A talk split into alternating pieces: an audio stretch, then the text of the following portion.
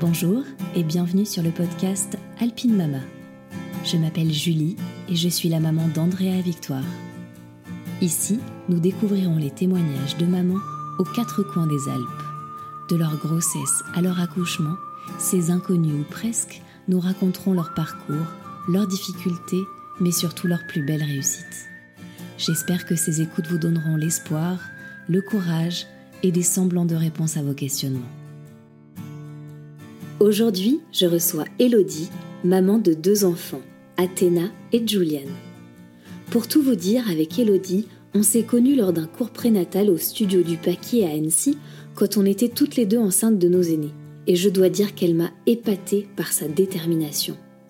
Comme elle le dit si bien, Elodie a préparé ses accouchements en plateau technique comme les Jeux olympiques. Et en future maman presque athlète, elle a tout préparé pour réaliser son projet de naissance. Livres, conférences, formations, vidéos, cours de gasquet, elle a tout lu, tout vu, tout minutieusement détaillé.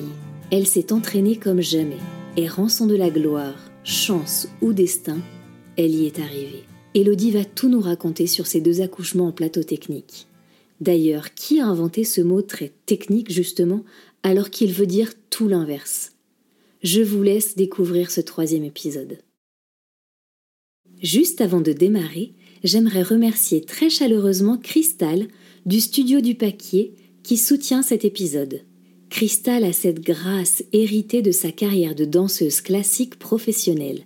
En devenant maman, elle s'est formée auprès du docteur Bernadette de Gasquet à Paris pour accompagner les femmes dans leur maternité à travers un trio de choc cours prénatal en complément des cours de préparation à l'accouchement, cours avec les papas pour les aider à trouver leur place, et cours postnatal pour se remettre après bébé. Parce que franchement, vous ne vous êtes pas senti comme abandonné après la naissance de votre bébé? Qui prenait soin de vous? Pour qu'un des seuls moments de répit soit d'aller faire des séances de rééducation du périnée? Merci bien, franchement. Et vous savez quoi? La méthode de Gasquet va bien au-delà du sacro-saint périnée puisqu'il s'agit d'un travail de prévention et de renforcement musculaire dont on a finalement besoin tout au long de sa vie de femme. En dehors de la maternité, Cristal propose également des cours d'abdos de gasquet, de barre à terre, de pilates et de yoga au studio du Paquier en plein centre-ville d'Annecy, mais également en ligne et à domicile. Faites-moi plaisir, prenez soin de vous. En attendant, place à l'épisode.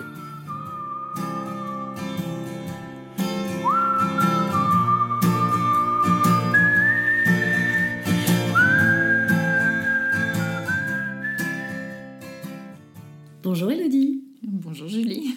Je suis très très contente de t'avoir au micro euh, d'Alpine Mama, enfin, puisque pour raconter un petit peu l'histoire, ça fait quelques années qu'on se connaît. On s'est rencontrés quand on était enceinte de nos aînés. Et ça fait un moment que je te parle de ce projet. Et tu as aussi, toi, ton projet naissance à nous raconter en plateau technique. On va le détailler, en tout cas petit à petit, ensemble. Mais vraiment, je te remercie d'être venu jusqu'à moi pour me raconter tout ça. Avec plaisir. deux accouchements en plateau technique. Et deux accouchements en plateau technique, c'est clair. Donc, ce qu'on va faire dans un premier temps, déjà, Elodie, j'aimerais bien que tu nous dises euh, qui tu es. Alors, euh, je m'appelle Elodie, j'ai 35 ans. Je suis née à Annecy, j'habite à Poisy, en Haute-Savoie, tout près d'Annecy.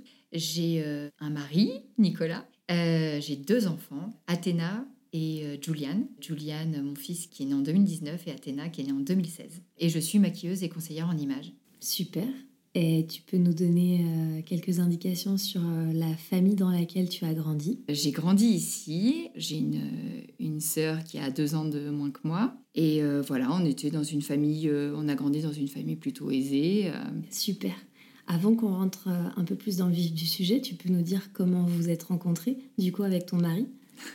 alors moi j'habitais à Paris à l'époque et puis j'étais comédienne et je gagnais pas très bien ma vie et donc euh, partir en vacances chez les parents à Annecy c'était ce qu'il y avait de plus abordable pour moi. Donc euh, je venais passer l'été à Annecy et euh, c'est lors de, de vacances d'été que j'ai rencontré Nicolas à travers différents amis où j'ai atterri dans une soirée chez lui sans m'y attendre et puis on s'est rencontrés comme ça et Bon, moi, je n'imaginais pas trop euh, revenir à vivre à Annecy. Euh, j'étais bien à Paris. Et puis, euh, bon, il s'est bien accroché. Et puis, en fait, euh, il m'a ramené à la maison. Donc, euh, voilà. Retour aux sources. Retour aux sources, exactement. L'amour m'a ramené à Annecy. Est-ce que tu te souviens à quel moment vous avez commencé à parler de fonder une famille ensemble Ou en tout cas, toi, peut-être ressentir des envies de maternité? Alors, c'était deux moments différents. Lui, c'était en 2012 pour nos un an, il m'a dit que j'étais la femme de sa vie, qu'il avait envie de fonder une famille avec moi. Et donc, euh, voilà, c'était vraiment le, grand moment. Et moi, je, me suis rendu compte que oui, en effet, c'était avec lui que j'avais envie de passer ma vie. Par contre, euh, les enfants, c'était pas vraiment pour tout de suite. J'avais envie d'en profiter encore un peu. Donc, euh, je lui ai dit, écoute, des enfants, oui, mais peut-être un mariage avant. Enfin, moi, j'avais plutôt envie de faire la fête plutôt que d'avoir des enfants tout de suite. Mais j'avais vraiment dans l'idée d'avoir deux enfants. C'était déjà. c'était ce schéma-là. Ouais, c'est ça. Je m'étais dit, euh, j'aurai deux enfants. Par contre, je les voulais pas aussitôt. Donc lui, il m'a dit, ben, quand tu seras prête, euh, mm. tu me diras. Et donc, euh, l'année de mes 30 ans, je me suis dit, eh ben là, je pense que j'ai bien profité. J'ai envie de me concentrer un peu plus sur notre famille. Donc, je lui ai dit, bah, écoute, cet été, cet été, on va faire une grosse fête pour mon anniversaire. Et donc, il y a une très bonne bouteille qu'on va boire, que mes parents gardent depuis ma naissance, en fait. Et donc, on a bu, ouais, une 7 litres 5 de pommard euh, qu'ils avaient acheté. Euh, c'était pour mon baptême ou j'en sais rien, qu'on devait boire euh, ben voilà, plus tard. Donc la bouteille avait 30 ans. Et donc du coup, on dit... que vous l'avez bien dégusté. C'est ça, on a fait une grosse fête. Et je me suis dit, ah, cette bouteille, je veux la boire, donc je veux pas être enceinte. Et donc, après cette grosse fête, et eh ben, on, lance le projet bébé, etc. Donc voilà comment ça s'est passé. Et donc j'avais 30 ans, alors que lui, il voulait quand même des enfants depuis quand même longtemps avant, mais voilà, il a attendu. Ok. Et du coup, alors, par quoi tu as commencé? Comment ça s'est passé un peu déjà en termes de conception? Est-ce que ça a été euh, simple pour vous ou tu as rencontré des difficultés Par quelles étapes tu as démarré?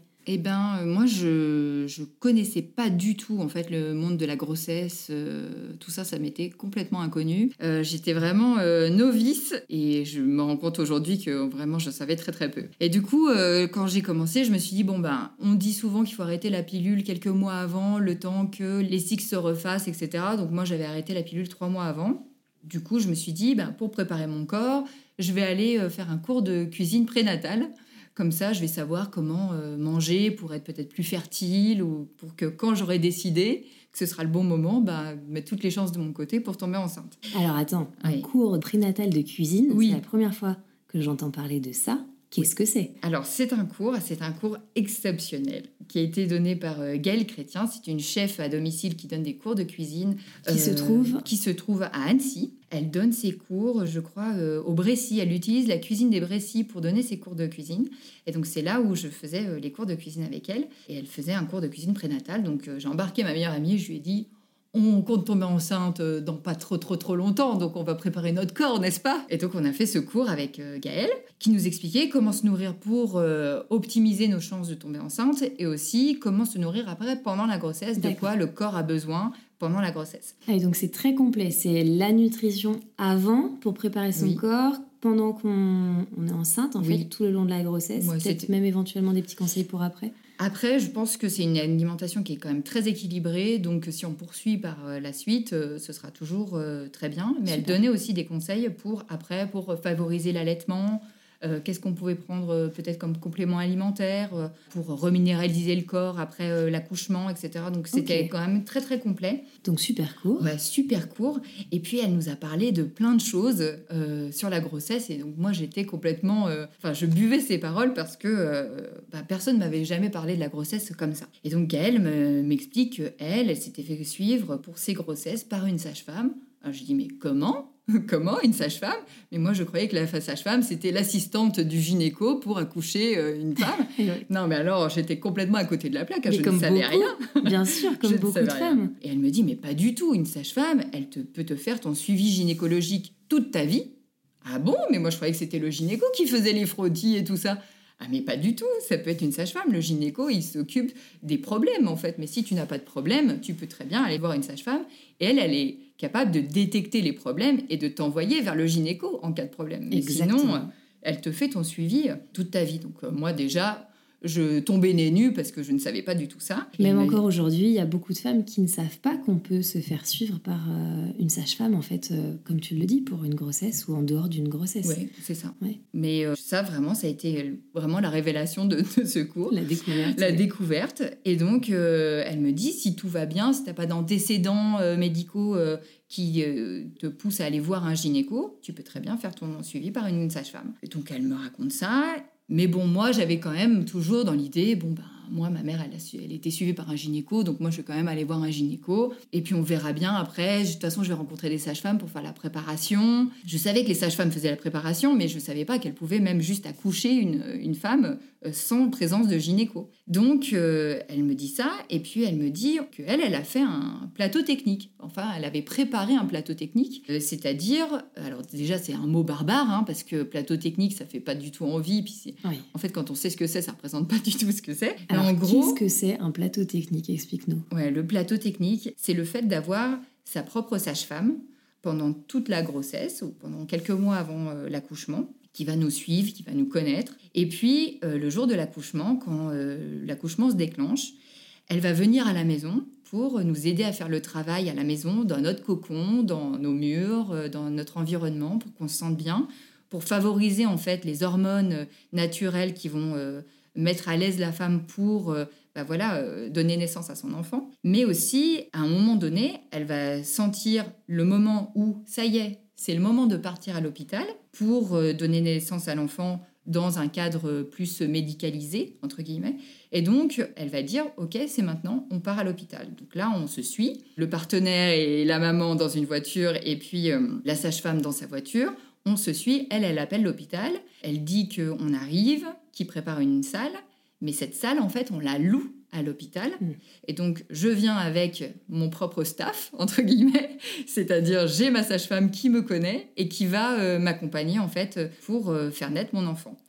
L'avantage de cette formule, c'est que on est dans l'enceinte de l'hôpital, on est dans le service de la maternité. Au cas euh, où. Au cas où, s'il y a un problème, mm. eh ben, on puisse tout de suite faire venir un gynécologue mm-hmm. obstétricien pour faire une manœuvre ou quelque chose euh, s'il euh, y a une complication, si la physiologie ne se déroule pas comme elle devrait, en fait. Donc ça, euh, je me suis dit, mais en fait, c'est l'accouchement 5 étoiles, quoi. Tu as la sage-femme qui vient chez toi, qui s'occupe de toi, tu restes dans ton petit cocon, elle te dit quand il faut partir, elle vient avec toi, elle connaît ton projet de naissance, elle connaît tes peurs, elle sait exactement de quoi tu as besoin.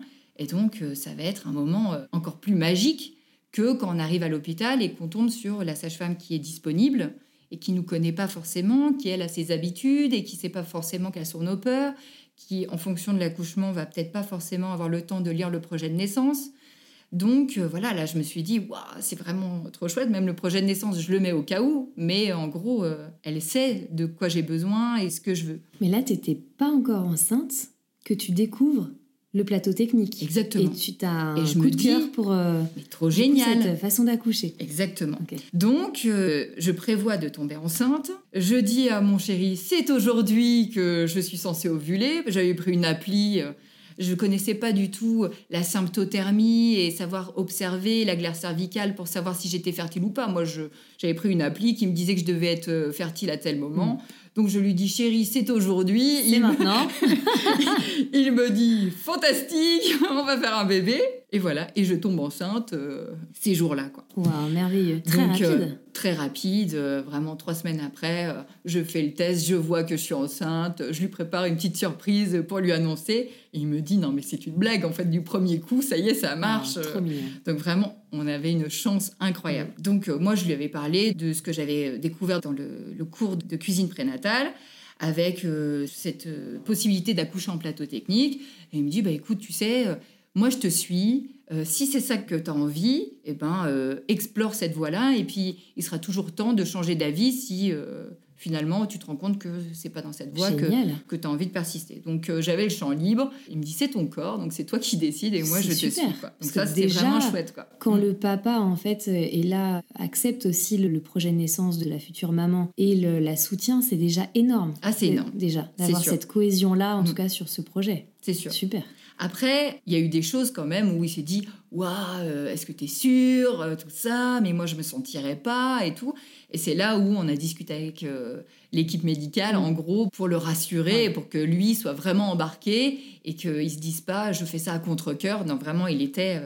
Du coup, on a fait les choses pour qu'il soit à fond, en fait. Donc ça, c'était vraiment chouette. Donc euh, je tombe enceinte, je vais voir le, la gynécologue, on fait la première échographie, on voit le cœur qui bat, on se dit oh là là, c'est vraiment tellement émouvant et tout. On filme tout parce que nous, on voulait garder chaque moment de cette grossesse. Et voilà, c'était parti. Euh, on prévoit les rendez-vous gynéco, etc. Et puis, je vais voir une sage-femme qui est pas très loin de chez moi, dont j'avais entendu parler et j'avais entendu beaucoup de bien. Et euh, je vais voir cette sage-femme et elle me dit euh, Ah, mais ce que tu veux faire, c'est un plateau technique. Et euh, le plateau technique, ça nécessite que la sage-femme, elle soit de garde, en fait, pour être disponible pour toi au moment où tu vas accoucher. Eh oui. Donc, moi, je faisais le plateau technique, mais je ne le fais plus parce que ça correspond plus avec ma vie de famille. Donc, je ne peux pas faire ton suivi si c'est ça que tu veux. Si tu veux mm. un plateau technique, il faut que tu ailles au cabinet qui s'appelle Au fil du féminin à Annecy. À l'époque, il y avait deux sages-femmes qui faisaient le plateau technique. Et donc, tu vas les voir et c'est elles, si elles ont de la place, qui te prendront en charge pour toute ta grossesse. Pour faire et le suivi de grossesse oui. et être là le jour de l'accouchement. Exactement. Alors, pour faire la préparation à l'accouchement, mais pas forcément tout le suivi de grossesse, puisque moi j'avais ma gynéco mm-hmm. à l'époque. Et puis je vais donc à mes rendez-vous gynéco, et puis avec la gynécologue, ça passe pas ça passe pas, elle répond pas à mes questions, les, rendez-vous sont hyper rapides, elle prend pas vraiment le temps. Et en plus, je suis même pas sûre de la voir euh, à l'accouchement. Donc, euh, du coup, je me dis, bon, laisse tomber, je vais finir euh, les deux, trois premières échographies avec elle, parce que les sages-femmes ne font pas les échographies, il faut aller voir un échographiste mhm. à part. Et du coup, la dernière échographie morpho que je fais avec elle, vraiment là, c'était le pompon. Elle m'a cassé ma joie dès le départ parce que je dis ah c'est le grand jour, euh, je vais voir mon bébé et elle me dit non le grand jour c'est dans quatre mois. Euh. Et je me dis bah, c'est dommage quoi. Euh. en fait j'étais enthousiaste de ah voir mon bébé à l'échographie et oui le grand jour ce sera la naissance mais c'était un grand jour pour moi à ce moment-là. Bien sûr, c'était en tout cas une première fois pour toi. C'est ça. C'est là où c'est souvent délicat quand on fait face en fait à des professionnels, c'est pour eux, c'est leur quotidien. Oui, c'est ça. Et nous, ça nous touche en fait pour la première ou la deuxième fois dans notre vie. Donc, c'est vraiment la grosse découverte. Ouais. Ah ouais, c'est vraiment euh, très important. Et moi, j'étais un peu déçue de ça. Et quand je lui posais des questions, elle ne me répondait pas. Alors, après, j'ai compris qu'elle était aussi focus sur ce qu'elle était en train de faire, parce qu'une échographie morpho, c'est quand même, il faut être très attentif. Exactement. Ce qu'il faut dire, c'est que l'écho-morpho, pour beaucoup de parents, c'est le moment où on va confirmer ou connaître le sexe. Mhm. En fait, la réalité derrière pour le gynécologue ou l'échographe qui fait en fait euh, cette pratique-là, c'est de tout surveiller, tout mesurer, vérifier que voilà, il n'y a pas d'anomalie, il n'y a pas de soucis particuliers et c'est même un, peu une source de stress pour eux puisque c'est une des échos les plus importantes. Donc c'est vrai que on arrive souvent en disant chouette, on va découvrir le sexe du bébé, c'est mm. formidable, mais en fait derrière un truc aussi beaucoup plus important, c'est la santé du bébé avant tout. Donc c'est vrai qu'ils ne sont pas là pour rigoler à ce moment-là. Exactement, exactement. Ça, je l'ai compris bien après en fait. Mais euh, là, je me disais, je lui pose des questions, elle me répond pas. Euh. Elle me dit, elle me répondra après, mais elle, ne revient pas dessus. Ça passait pas, ça le faisait pas, et euh, du coup, je me suis rappelé d'une phrase qui m'avait vraiment marquée que m'avait dit Gaëlle Chrétien, la, chef de cuisine. Elle m'avait dit Sache une chose, c'est que tu peux toujours changer d'équipe médicale, même à la dernière minute. Et alors ça, ça a été vraiment un, truc qui a un peu tout fracturé, tout effondré euh, chez moi, parce que depuis mon enfance, pour moi, le médecin sait. Moi, je suis la patiente. Moi, j'ai pas fait médecine, donc je fais confiance à mon médecin. Et euh, s'il me dit que c'est comme ça, bah, c'est comme ça, et je ne questionne rien en fait. Et là, d'un seul coup, je me donnais l'autorisation de m'écouter, de me dire, OK, en fait, là, je suis en train de vivre une expérience qui ne me correspond pas, ça ne va pas. Moi, j'ai besoin de quelqu'un qui soit plus à l'écoute, qui réponde à mes questions. Et là, j'ai pas ce que je veux euh, en face. Donc, euh, j'ai décidé d'arrêter de voir cette gynéco et euh, d'aller me faire suivre en cabinet exclusivement par une sage-femme, tant que ma santé me le permettait et que la grossesse se déroulait de façon naturelle et bonne. Il n'y avait pas de raison spéciale que j'aille voir une gynéco. Donc, je me suis dit, ben, il sera toujours temps d'aller voir quelqu'un d'autre euh, plus tard. Mais en attendant, maintenant, je décide de me faire suivre par euh, une sage-femme. Et là, euh, d'un seul coup, je suis à l'écoute de ce que je ressens. Je me dis, ok, je vais pas dans quelque chose qui euh, me convient pas, et a posteriori, je me dirais, j'aurais dû dire quelque chose, j'aurais dû changer, j'aurais dû faire quelque chose. Là, je prends le contrôle et je prends la responsabilité de ma vie, et je ne me laisse pas, en fait, emmener par euh, des professionnels de santé. C'est mon corps, c'est mon bébé, c'est moi qui sais si je me sens bien ou si je me sens pas bien. Et donc là, je décide de me faire suivre par une sage-femme. Alors, ça allait vraiment complètement à l'opposé de euh, ce que j'avais vécu jusque-là, puisque pour moi, les gens qui allaient à l'encontre euh, des professionnels de santé ou qui euh, changeaient de professionnel parce que ils n'avaient pas le feeling, etc. Pour moi, c'était des gens qui étaient casse-pieds, exigeants, etc. qui laissaient pas les professionnels de santé faire leur travail. Alors que là, d'un seul coup, je me suis dit, bah, en fait, non, je prends la responsabilité de mon corps et je ne vais pas ne plus me faire suivre. Non, je vais quand même me faire suivre par un professionnel de santé, mais par quelqu'un d'autre. cette phrase, elle t'a vraiment marqué parce que ça a amorcé ton choix, en fait, de liberté de prendre des décisions concernant ta grossesse et ton accouchement qui t'étaient, en fait, propres et personnels. Oui, complètement. Donc euh, ça, ça a été vraiment un sacré déclencheur et je, remercie encore Gaëlle de m'avoir dit ça. Du coup, ça m'a amené à aller voir euh, donc les sages-femmes du plateau technique. Et là, euh, ben, tout de suite, des consultations beaucoup plus longues où je pouvais poser toutes mes questions. Mhm. Euh, j'avais ma petite liste et elle disait Oh là là, dis donc, tu as plein de questions, parce que j'en ai peut-être plus que d'autres euh, femmes, mais euh, elle prenait vraiment le temps de me répondre, de me rassurer, etc. Et je me suis dit Mais waouh, en fait. c'est ça le suivi dont je rêvais. Il y a un côté humain ah, aussi qui est très très très important parce que surtout quand on est enceinte, on a beaucoup besoin d'être écouté, on a énormément de questions, on a besoin de beaucoup de réponses et on a besoin d'avoir un professionnel en face de nous qui est pas trop expéditif, on va dire, et qui s'attache pas mhm. que à la partie technique médicale, mais qui va aussi avoir ce penchant entre guillemets social avec une vraie écoute et pour rassurer les mamans et leur montrer en fait tous les, toutes les possibilités qu'on a. Ah tout à fait. Et en plus, il y avait un, vrai côté chaleureux mm. avec ces sages-femmes. On riait, on nouait des liens. Et je crois que c'est ça aussi qui fait qu'elles font ce métier de sage-femme en plateau technique c'est qu'elle crée du lien avec des couples pendant toute la grossesse et quand vient le jour de l'accouchement, il y a une vraie relation en fait qui s'est tissée depuis le départ. C'est pas euh, un couple qui vient juste pour l'accouchement. Là, il y a vraiment du lien. Et je pense que c'est ça qui en partie les fait vibrer ces sages-femmes-là. Mm. Et donc du coup, euh, je fais le suivi avec elles. C'est vraiment fabuleux, quoi. C'est vraiment fabuleux d'être pris en compte comme ça. J'avais vraiment l'impression que c'était l'accouchement 5 étoiles. Et donc, euh, en parlant de 5 étoiles, du coup, il y avait un coup il y avait un prix puisque ah elles ont une garde, elles ont une astreinte en fait, mhm. les semaines qui précèdent l'accouchement. Il faut qu'elles soient totalement disponibles pour à tout moment venir faire le pré-travail en fait euh, avec nous à la maison mhm. et puis au bon moment nous emmener euh, à ah l'hôpital. tu peux les appeler n'importe quand. À n'importe quand. Mhm. Voilà, il faut qu'elles soient euh, complètement disponibles. Et donc du coup ça coûtait 650 euros à l'époque. Et ça comprend quoi? Alors ça comprend l'astreinte et l'accouchement. Mais si à la dernière minute, il y a une complication qui fait qu'elles ne peuvent pas accoucher euh, la mère et le bébé, en gros, l'astreinte est quand même due puisqu'elles ont été disponibles jusqu'à la dernière minute en fait. Donc c'est quand même dû. Ça comprend aussi les rendez-vous que tu fais avant Les rendez-vous qu'on fait avant sont des rendez-vous qui sont remboursés par la sécurité sociale. D'accord. Donc euh, comme euh, une préparation à la naissance classique, ouais. On peut euh, aller voir une sage-femme, que ce soit plateau technique ou libéral euh, normal, c'est gratuit en fait, c'est pris en charge par la sécurité sociale. Le plateau technique n'est pas pris en charge par la sécurité sociale, mhm. ce qui est quand même aberrant puisque quand on accouche à l'hôpital, ça coûte, il me semble, dans les 1400 euros en gros, l'accouchement, euh, même si on ne le paye pas, c'est ça que ça coûte. Mhm. C'était les chiffres en 2016. Hein. Maintenant, je suis plus sur des chiffres. Et le plateau technique, ça coûte 650 euros. C'est beaucoup plus avantageux pour la sécurité sociale, le plateau technique, que...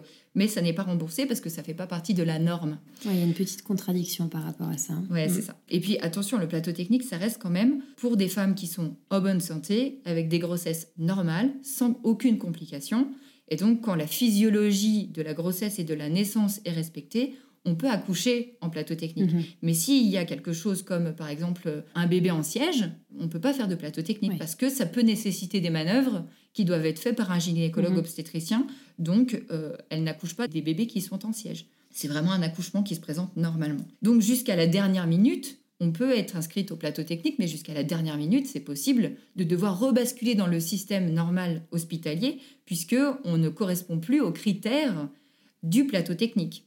Je crois qu'elles ont à peu près 70% de personnes qu'elles gardent en plateau technique et 30% qui finalement rebasculent dans le système euh, normal. Comment tu l'as préparé du coup cette grossesse une fois que tu avais rencontré ces sages-femmes? Tu as entamé une préparation? J'ai entamé une préparation. Alors j'ai préparé mon accouchement comme les JO. Hein, clairement, avec euh, plein de préparations différentes, mais alors tellement de préparations différentes que ça fera le sujet, euh, je pense, d'un nouveau podcast. On va faire un petit euh, hors-série parce qu'on en parlait tout à l'heure en off, et je pense que tu es la seule personne que je connaisse qui a préparé son accouchement, comme tu le dis, comme une athlète qui part au JO, quoi, vraiment.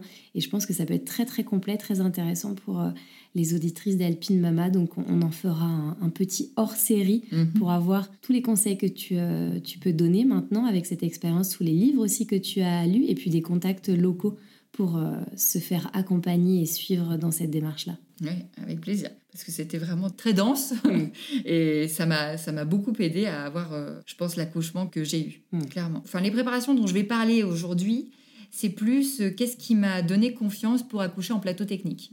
Et donc, dans ces préparations, euh, il y a eu, euh, entre autres, les conférences de l'association Naissance et Parents, qui est une association qui est basée à Métais, qui euh, fait des conférences et qui organise des ateliers autour de la périnatalité. Et cette association, vraiment, j'ai rencontré du coup maintenant des amis aujourd'hui parce que c'est vraiment des mamans qui ont à cœur de de bien comprendre en fait tous les enjeux de la naissance, mais aussi de la périnatalité et des premières années de la vie de l'enfant. Et j'ai appris énormément euh, à leur côté. Alors c'est sûr que moi je suis une maman un peu intello, c'est-à-dire que j'ai besoin de savoir, de comprendre, de lire des bouquins, de faire des ateliers. Ça me rassure en fait de faire ça. Tu bosses ton euh, sujet. Hein. Donc je bosse mon sujet, je potasse mon sujet et j'avoue que j'ai eu une chance incroyable de pouvoir avoir le temps de préparer mon accouchement euh, voilà, il y a plein de mamans qui travaillent euh, beaucoup et jusqu'à très tard dans la grossesse, qui n'ont pas le temps de vraiment se centrer sur elles-mêmes et sur leur bébé et sur leur grossesse et elles n'ont pas vu leur grossesse passer. Et moi, j'ai eu vraiment la chance de pouvoir euh, vraiment me consacrer à cette grossesse et de me préparer à cet accouchement. Comme une athlète. Comme une athlète. C'est vrai que l'accouchement en plateau technique, ce qu'il faut savoir, c'est que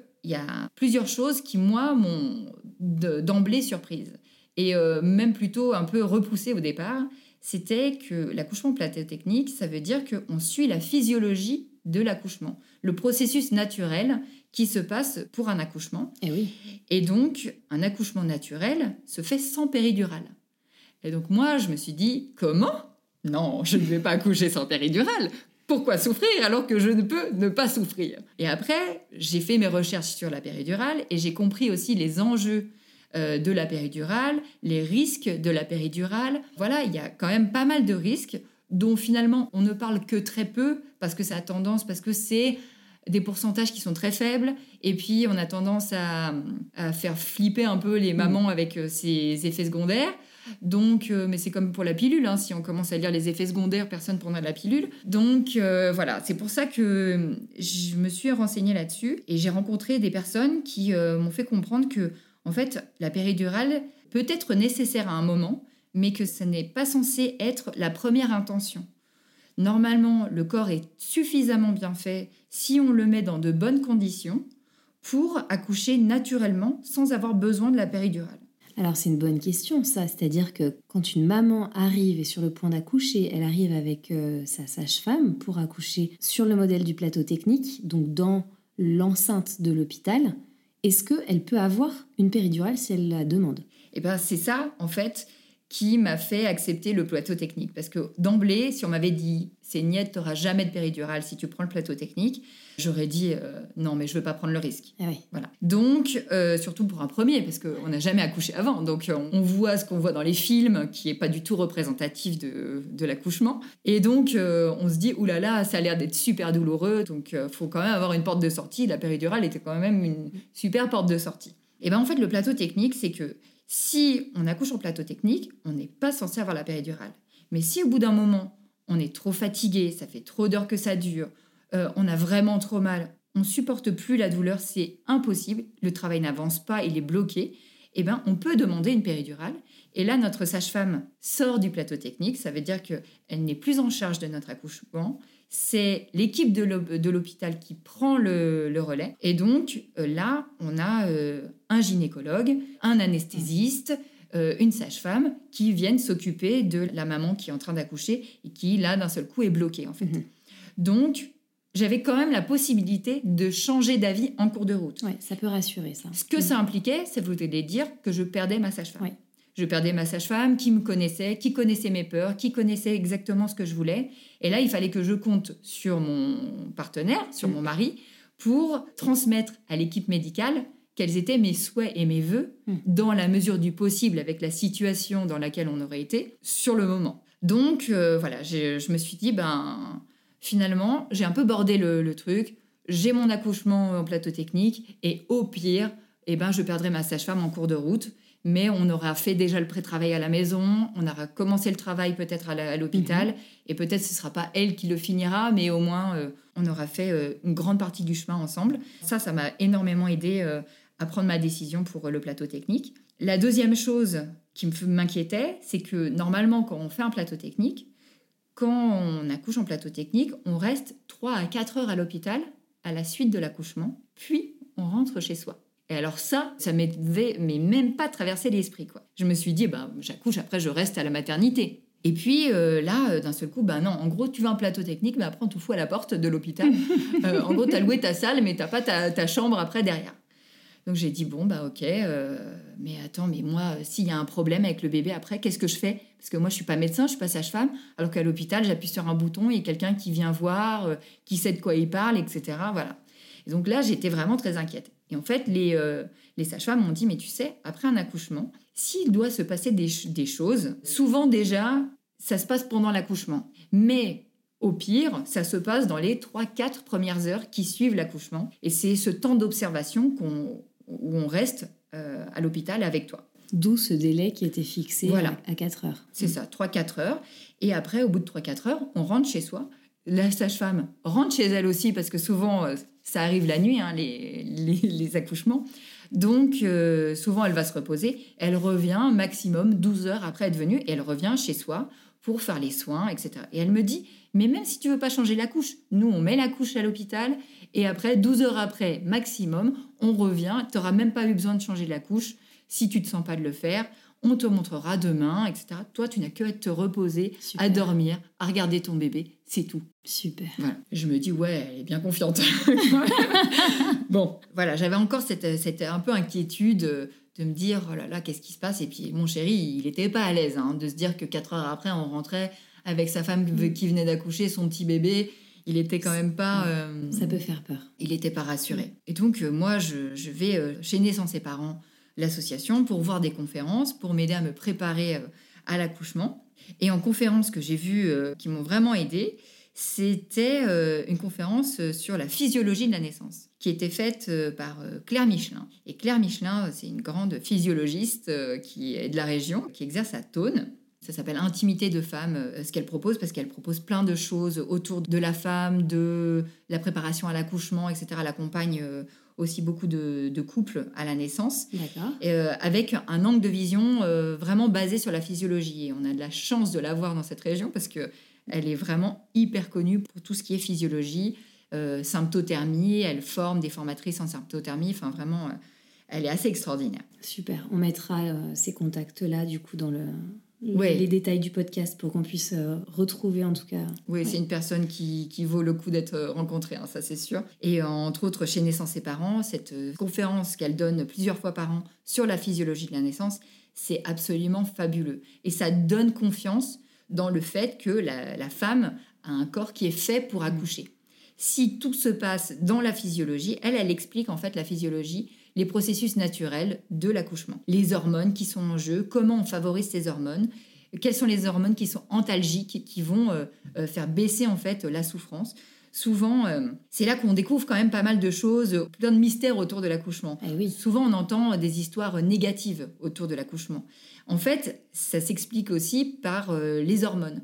Quand on est stressé, quand les choses ne se déroulent pas comme euh, on aurait voulu et que d'un seul coup, on est en situation de stress, là, le cerveau, il enregistre tout. Par contre, quand on est dans la physiologie de la naissance, on est dans les hormones de l'ocytocine qui favorisent en fait la dilatation du col, etc. Mhm. Donc l'ocytocine, c'est l'hormone qui permet de favoriser l'ouverture du col et tous les processus en jeu dans la naissance. Et donc l'ocytocine, c'est aussi une hormone qui est amnésiante. C'est-à-dire que quand un accouchement se passe bien, et eh ben souvent on n'en a pas grand souvenir. Le temps nous paraît pas si long, ou on se dit ah oui ça a duré tant de temps, je, je m'en rendais pas compte, etc. Et donc souvent les femmes qui ont eu un bel accouchement euh, se souviennent pas de beaucoup de détails, euh, tout ça. Par contre, une femme qui a été très stressée, elle, elle se souvient de tout à la minute près. Bien sûr, c'est l'instinct de survie un peu ça. C'est que le cerveau va mémoriser ah ce qui a pu nous mettre en danger pour ne pas reproduire le même schéma. Tout à fait, mm. c'est exactement ça. Et donc euh, là, elle nous explique les processus, elle dit comment favoriser ces hormones du bien-être, de l'amour, de l'ouverture du col, etc. Et c'est quelque chose qui m'a vraiment marqué. Elle a dit une phrase qui m'a vraiment marqué. Les papas, quand vous accompagnez votre femme pendant qu'elle est en train d'accoucher, alors c'est valable pour tous les partenaires, faites en sorte de ne pas la réveiller. En gros, vous imaginez que c'est une personne qui dort, et donc on va tout faire pour ne pas la réveiller. Donc on va parler à voix basse, on va pas lui mettre la lumière dans le visage, on va euh, être doux, on va pas lui parler, lui poser plein de questions, etc.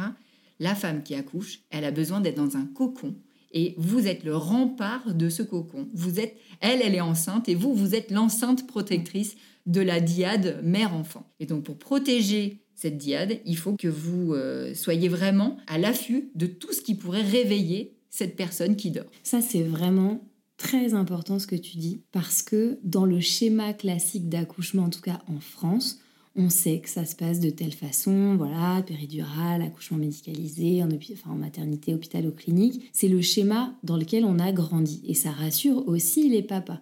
Et quand les mamans décident de prendre un chemin qui est différent de ce schéma classique-là, ça peut vraiment leur, euh, leur faire peur à ces papas.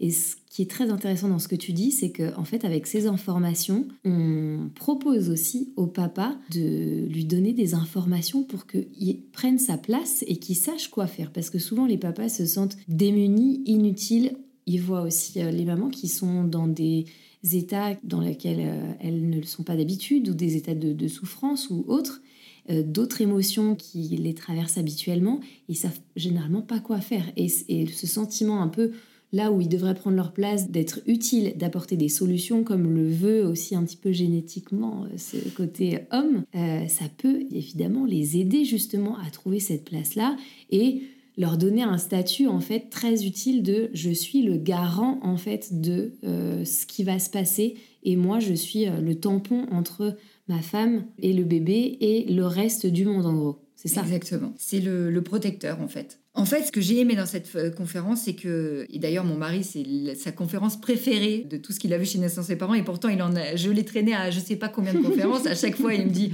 oh non, et à chaque fois, c'est lui qui pose le plus de questions, et il ressort, c'était vachement bien, hein. mais tu sais ça, mais personne nous le dit. Hein. On va l'interviewer, il sait beaucoup de choses du coup. il sait beaucoup de choses, il sait beaucoup de choses, et vraiment cette conférence, ça lui, ça lui a donné les clés pour devenir acteur de l'accouchement. Voilà.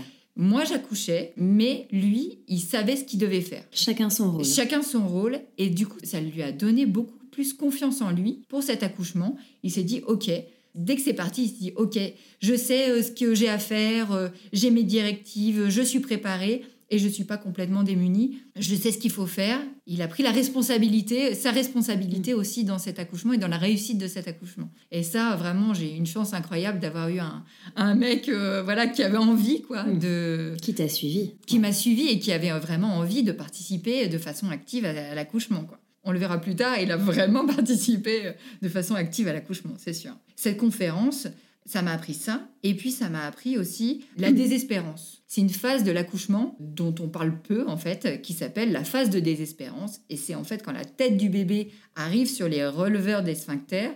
Et donc là, ça va créer, en fait, une décharge d'adrénaline. Et c'est là où, en fait, il faut vite faire sortir le bébé. Euh, même les, tous les animaux, en fait, à ce, moment-là, ils ont une grosse décharge d'adrénaline pour faire sortir le bébé euh, très rapidement du ventre. Chez la femme, en fait, c'est un moment où euh, il peut se passer des pensées ou des, gestes ou des actions qui vont euh, la dépasser complètement. Alors certaines veulent fuir, veulent ah non non mais c'est bon, je m'en vais là, je m'en vais. Alors c'est complètement délirant parce qu'elle est en train d'accoucher. Et puis euh, moi à ce moment-là, pour mon premier accouchement, c'était euh, je ne vais jamais réussir à la sortir. Je sentais ma fille faire le yo-yo dans mon bassin. Il y avait une contraction, elle avançait et après, la minute d'après, elle repartait, elle faisait le yo-yo. Et je me suis dit à ce moment de la désespérance, je me suis dit, mais c'est pas possible, je n'arriverai jamais à la faire sortir. Et ce que Claire Michelin explique bien dans cette conférence, c'est que on est persuadé à ce moment-là qu'on est la seule femme sur Terre qui ne va jamais réussir à faire sortir son enfant, ou qui va mourir, mm. ou voilà. Et alors qu'on sait qu'il y a une phase de désespérance, mais quand on est dedans, on est persuadé que nous, c'est différent. Exactement. Et donc, euh, pour ma fille, je me suis dit, je ne vais jamais réussir à la faire sortir. Je vais rester bloquée, quoi. Qu'est-ce qui va se passer euh, Je vais rester bloquée. Bon, ça dure quelques minutes, ça dure jamais très longtemps, mais euh, je pense que ça a duré peut-être trois minutes pour elle. Et pour mon fils, à ce moment-là, je me suis dit, la prochaine fois, non, en fait, il n'y aura pas de prochaine fois. Mais pourquoi j'ai fait un plateau technique J'aurais dû faire un accouchement sous anesthésie générale. Je me suis dit carrément euh, ça. Où on remet tout en question. Ah oui, complètement. Comme tu dis, on a des paroles délirantes et ah c'est un peu, encore une fois, ce truc de ouais d'instinct de survie aussi ah oui. qui revient à ce moment-là et c'est sauf qui peut pour essayer de s'en sortir quoi. C'est ça. Et là, vraiment, mon, fils, mais vraiment, c'est incroyable. Hein je me suis dit, alors que deuxième accouchement en plateau technique, j'aurais pu me dire après un premier, non, non, mais c'est bon, je veux plus de ça, euh, je veux faire autre chose, je veux faire une anesthésie générale ou une césarienne programmée ou je ne sais quoi. Non, mais c'est à ce moment-là, au moment de la désespérance, que je me suis dit, non, mais j'aurais dû faire une césarienne programmée ou une anesthésie générale, mais j'aurais pas dû faire ça, quoi. Pourquoi Pourquoi continuer eh là-dedans? Alors que c'était complètement délirant et c'était cette phase de désespérance. Et je crois que c'est d'ailleurs souvent à ce moment-là qu'on bascule vers euh, une demande de péridurale euh, dans des phases, dans les projets de naissance où on l'avait pas forcément prévu. Oui, tout à fait. C'est là où on demande souvent une péridurale. Euh, c'est là où souvent on dit ah mais c'est trop tard parce qu'en fait on est à quelques minutes voire quelques secondes mm. de la naissance. Donc euh, en fait euh, c'est trop tard. Mais c'est ce passage là où psychologiquement là c'est c'est un cap à passer qui est assez difficile. Donc le fait d'être préparé à ça, que son chéri soit prêt à entendre des des insultes, des euh, je veux une péridurale alors qu'on avait prévu de pas en avoir, je vais mourir et regarder son, son chéri dans les yeux en lui disant je vais mourir, qu'il soit prêt à mm. entendre ça et se dire en fait, chouette, ça veut dire que le bébé est là, mm-hmm. il arrive, Il est à quelques secondes de nous. Ça lui permet d'avoir une posture beaucoup plus rassurante. qu'il ait une interprétation enfin, en seconde lecture. C'est ça. Mm. En étant préparé, il est moins dans la panique. Et ça, euh, avoir une figure rassurante près de soi pendant qu'on accouche, c'est quand même hyper important. Donc ça, ça m'a vraiment beaucoup aidé. Bien. Et puis à la suite de cette conférence, je rencontre du coup Émilie, une maman euh, membre active de Naissance et Parents. Et alors, euh, je lui dis, bon, bah moi, j'ai prévu de faire un plateau technique et tout, mais je suis quand même très inquiète parce que bah, j'ai peur euh, de partir quatre heures après, s'il se passe quelque chose, etc. Et Émilie, c'est elle qui a vraiment lancé ce plateau technique jusqu'au bout, quoi. Elle m'a dit, mais moi j'ai déjà accouché deux fois en plateau technique, et ben il se passe rien. Qu'est-ce qui se passe après? Il se passe rien. Tu es juste en extase devant ton bébé. Il se passe rien, ton bébé, il pionce parce qu'il est fatigué, parce qu'il a été éveillé dans les deux heures qui ont suivi l'accouchement, et après, il pionce parce qu'il a besoin de se reposer. Et toi, tu vas te reposer, tu vas somnoler, tu vas le regarder, tu vas te dire, mais c'est incroyable ce que je viens de vivre, c'est magique. Et donc, il se passe rien, donc sois rassuré. S'il devait se passer quelque chose, tu serais euh, resté à l'hôpital, donc là, il ne se passe rien, ne t'inquiète pas. Et s'il y a un problème, t'appelles ta sage-femme. Elle est de toute façon toujours de garde et toujours au bout du fil. Et donc, si tu as un souci, tu l'appelles et elle, elle peut débarquer euh, tout de suite. Même si elle est censée revenir 12 heures après, s'il y a un problème, euh, elle revient tout de suite. quoi. Donc euh, voilà, je me suis dit, bah, en fait, c'est bon, j'ai tout bordé, toutes mes peurs sont bordées. Bah, c'est OK. Là, tu commençais un peu à te constituer aussi une équipe quoi, autour de toi de, de préparateurs pour tes JO. C'est ça, exactement. Bah, c'est sûr que cette conférence sur euh, la physiologie de la naissance, ça a été une énorme aide pour moi et euh, Nico. Et puis euh, voilà, ces rencontres que j'ai faites mm. chez Naissance et Parents, ça m'a avoir plein de, de, femmes qui ont fait des naissances en plateau technique. Je me suis dit ah oui, mais en fait. c'est possible. C'est possible. Bon, à l'époque, c'était un peu plus anecdotique. Hein, quand on parlait plateau technique, moi, quand j'ai raconté ça à ma mère, elle m'a dit Mais tu vas faire quoi? Mais t'es sûre Mais elle était euh, inquiète en fait Mm, que je prenne mm. cette décision-là parce que c'était pas du tout dans les mœurs en fait. Bien Et sûr. puis euh, bah, maintenant c'est de plus en plus euh, les maisons de naissance, tout ça, on va ça de plus en plus démocratise, oui, bien sûr. vers ça. Peut-être pas assez rapidement à mon goût, mais en tout cas, parce que c'est tellement magique de pouvoir faire ça. Voilà, aujourd'hui, moi, je suis un peu peinée quand je vois des, des gens qui veulent, enfin, des mamans qui veulent accoucher en plateau technique et puis il n'y a plus de place, quoi, parce qu'elles peuvent pas prendre un nombre limité de patientes. Donc euh, voilà, c'est vraiment une vraie, une vraie chance de faire un plateau technique. Euh, Enfin, en tout cas, pour moi, ça l'a été, de se décider assez tôt, en fait. Je crois que c'est la clé pour avoir une place, quoi. Et Euh, pour avoir le temps de se préparer. Exactement. Et justement, alors, tu as cette première grossesse, tu la prépares vraiment euh, de manière très détaillée par rapport à ton projet de naissance. Comment elle se passe, cette, euh, cette grossesse, cette fin de grossesse, jusqu'à arriver au plateau technique, justement? Elle se passe plutôt bien parce que même si j'ai des douleurs quand même articulaires, ou enfin pas art- vraiment articulaires, plutôt ligamentaires, ouais, des douleurs ligamentaires. Voilà, et puis j'ai eu quand même un premier trimestre assez euh, difficile où j'avais pas mal de nausées, etc. Mais globalement, euh, je dirais que ça s'est plutôt bien passé. Et en tout cas, je suis pas sortie des clous pour être euh, renvoyée vers un gynéco avec un suivi plus particulier. Ça s'est plutôt bien passé. Je, poursuis donc mes rendez-vous sage-femme tous les mois avec mon mari, etc. Et puis, euh, avant la fin de, ma grossesse, mes sages-femmes me disent qu'il y a beaucoup d'accouchements et qu'elles font venir une troisième sage-femme pour faire le plateau technique qui les rejoint. C'est là que j'ai rencontré euh, finalement la sage-femme qui allait euh, m'aider à, accoucher de ma fille. Et donc, je, la rencontre, on a eu tout de suite un bon feeling, tout ça. Et donc, je savais que potentiellement, elle, ça pouvait être elle que je connaissais beaucoup moins, mais euh, qui pouvait potentiellement euh, être présente pour euh, mon accouchement. Donc, en préparation à l'accouchement, j'avais beaucoup entendu parler de Bernadette de Gasquet, parce que j'avais lu un livre qui s'appelle Périnée, arrêtons le massacre. Et moi, j'avais vraiment très peur de m'abîmer le périnée en accouchant. J'avais des copines qui avaient des fuites urinaires suite aux accouchements. Et du coup, je me suis dit, mince, si j'accouche pas dans la bonne position, je risque de m'abîmer le périnée. Donc, il faut vraiment que je sache dans quelle position c'est le mieux d'accoucher et aussi comment préparer mon périnée euh, pour euh, l'accouchement. Et donc, euh, je suis allée au tout début de grossesse à l'Institut de Gasquet à, à Paris et j'ai fait un cours de yoga prénatal qui en fait est plutôt un cours vraiment de Gasquet, c'est Mm, vraiment les clair. exercices de de Gasquet. Et là, euh, j'ai découvert plein de positions antalgiques qui m'ont fait euh, vraiment beaucoup de bien, même au début de grossesse. Je me suis dit, mais ça, c'est trop génial.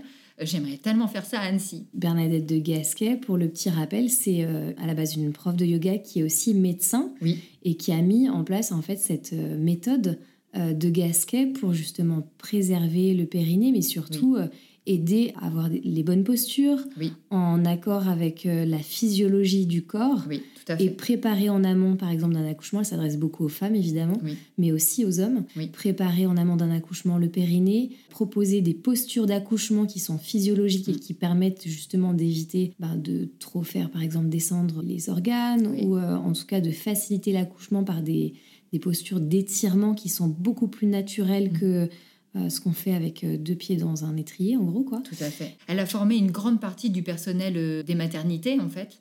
Quand on regarde toutes les maternités qui ont été formées par Bernadette de Gasquet, il y a quasiment toutes les maternités de. France hein, aujourd'hui, parce que c'est elle qui a fait découvrir en fait le fonctionnement du périnée. Elle a fait des images grâce à une IRM. Elle- on a vu comment fonctionnait en fait le périnée dans le mouvement et on a compris en fait comment euh, par exemple, certains abdos ou certaines postures pouvaient euh, presser Pousser. les organes vers le périnée et donc euh, démarrer une chute d'organes, entre guillemets. Donc vraiment, dans le quotidien, il y a plein de choses qu'on fait. On ne pense pas aux mouvements qu'on fait, alors que si on les conscientise, on peut protéger son périnée, on peut, on peut l'alléger en fait et éviter ces problèmes de descente d'organes et, et de fuite urinaire aussi derrière. Quoi. Donc moi, cette, euh, cette peur-là, je l'avais vraiment... euh, C'était très important pour moi.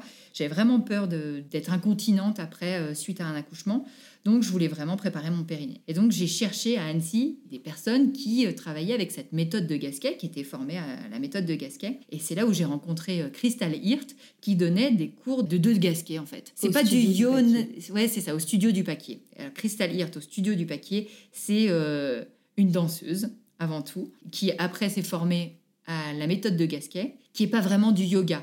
C'est inspiré du yoga, mais euh, ce sont vraiment des postures pour travailler le périnée, mais aussi les abdominaux pour vraiment renforcer et aussi pour laisser en fait ce bébé passer quoi. En fait, on la connaît depuis quelques années maintenant. Cristal, on la connaît bien. Hein. Elle nous a accompagnées toutes les deux pour en pré et en post-natal. Et voilà, c'est ça qui est intéressant, c'est qu'en fait, elle accompagne les femmes sur le prénatal pour découvrir ce que c'est aussi le périnée, puisqu'on entend parler de ce mot quand même, on va pas se le cacher, mhm. quand on tombe enceinte et pas avant, hein, on s'y intéresse pas avant. Et elle accompagne en prénatal.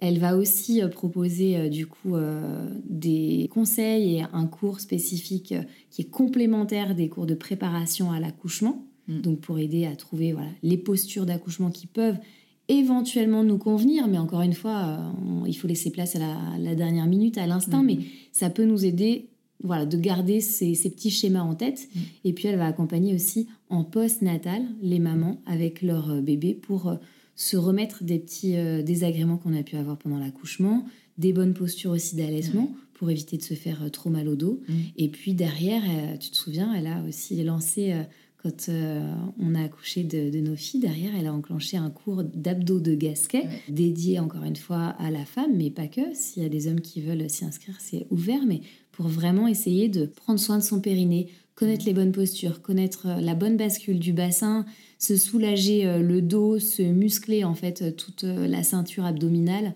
pour faire un vrai travail de gainage très très profond. Donc son travail, il est archi complet et je dirais qu'il accompagne même une, femme dans toutes les étapes de sa vie.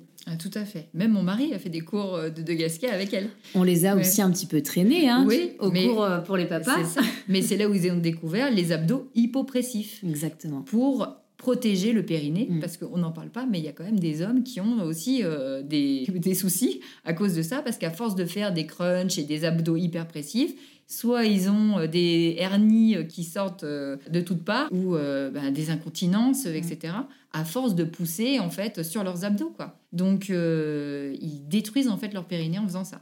Et euh, de Gasquet, ça vraiment, ça explique comment fonctionne bien la paroi abdominale et comment fonctionne bien le périnée, comment protéger les deux en fait et mm. renforcer les deux. Donc euh, Christelle, elle nous a vraiment beaucoup aidé avec ça, hein, c'est sûr. Et entre autres pour apprendre les positions d'accouchement. Moi, j'avais fait un cours de mise au monde avec Bernadette de Gasquet à Paris. Ah oui ah, Carrément. un cours de mise au monde Un cours de mise au monde avec les papas, etc.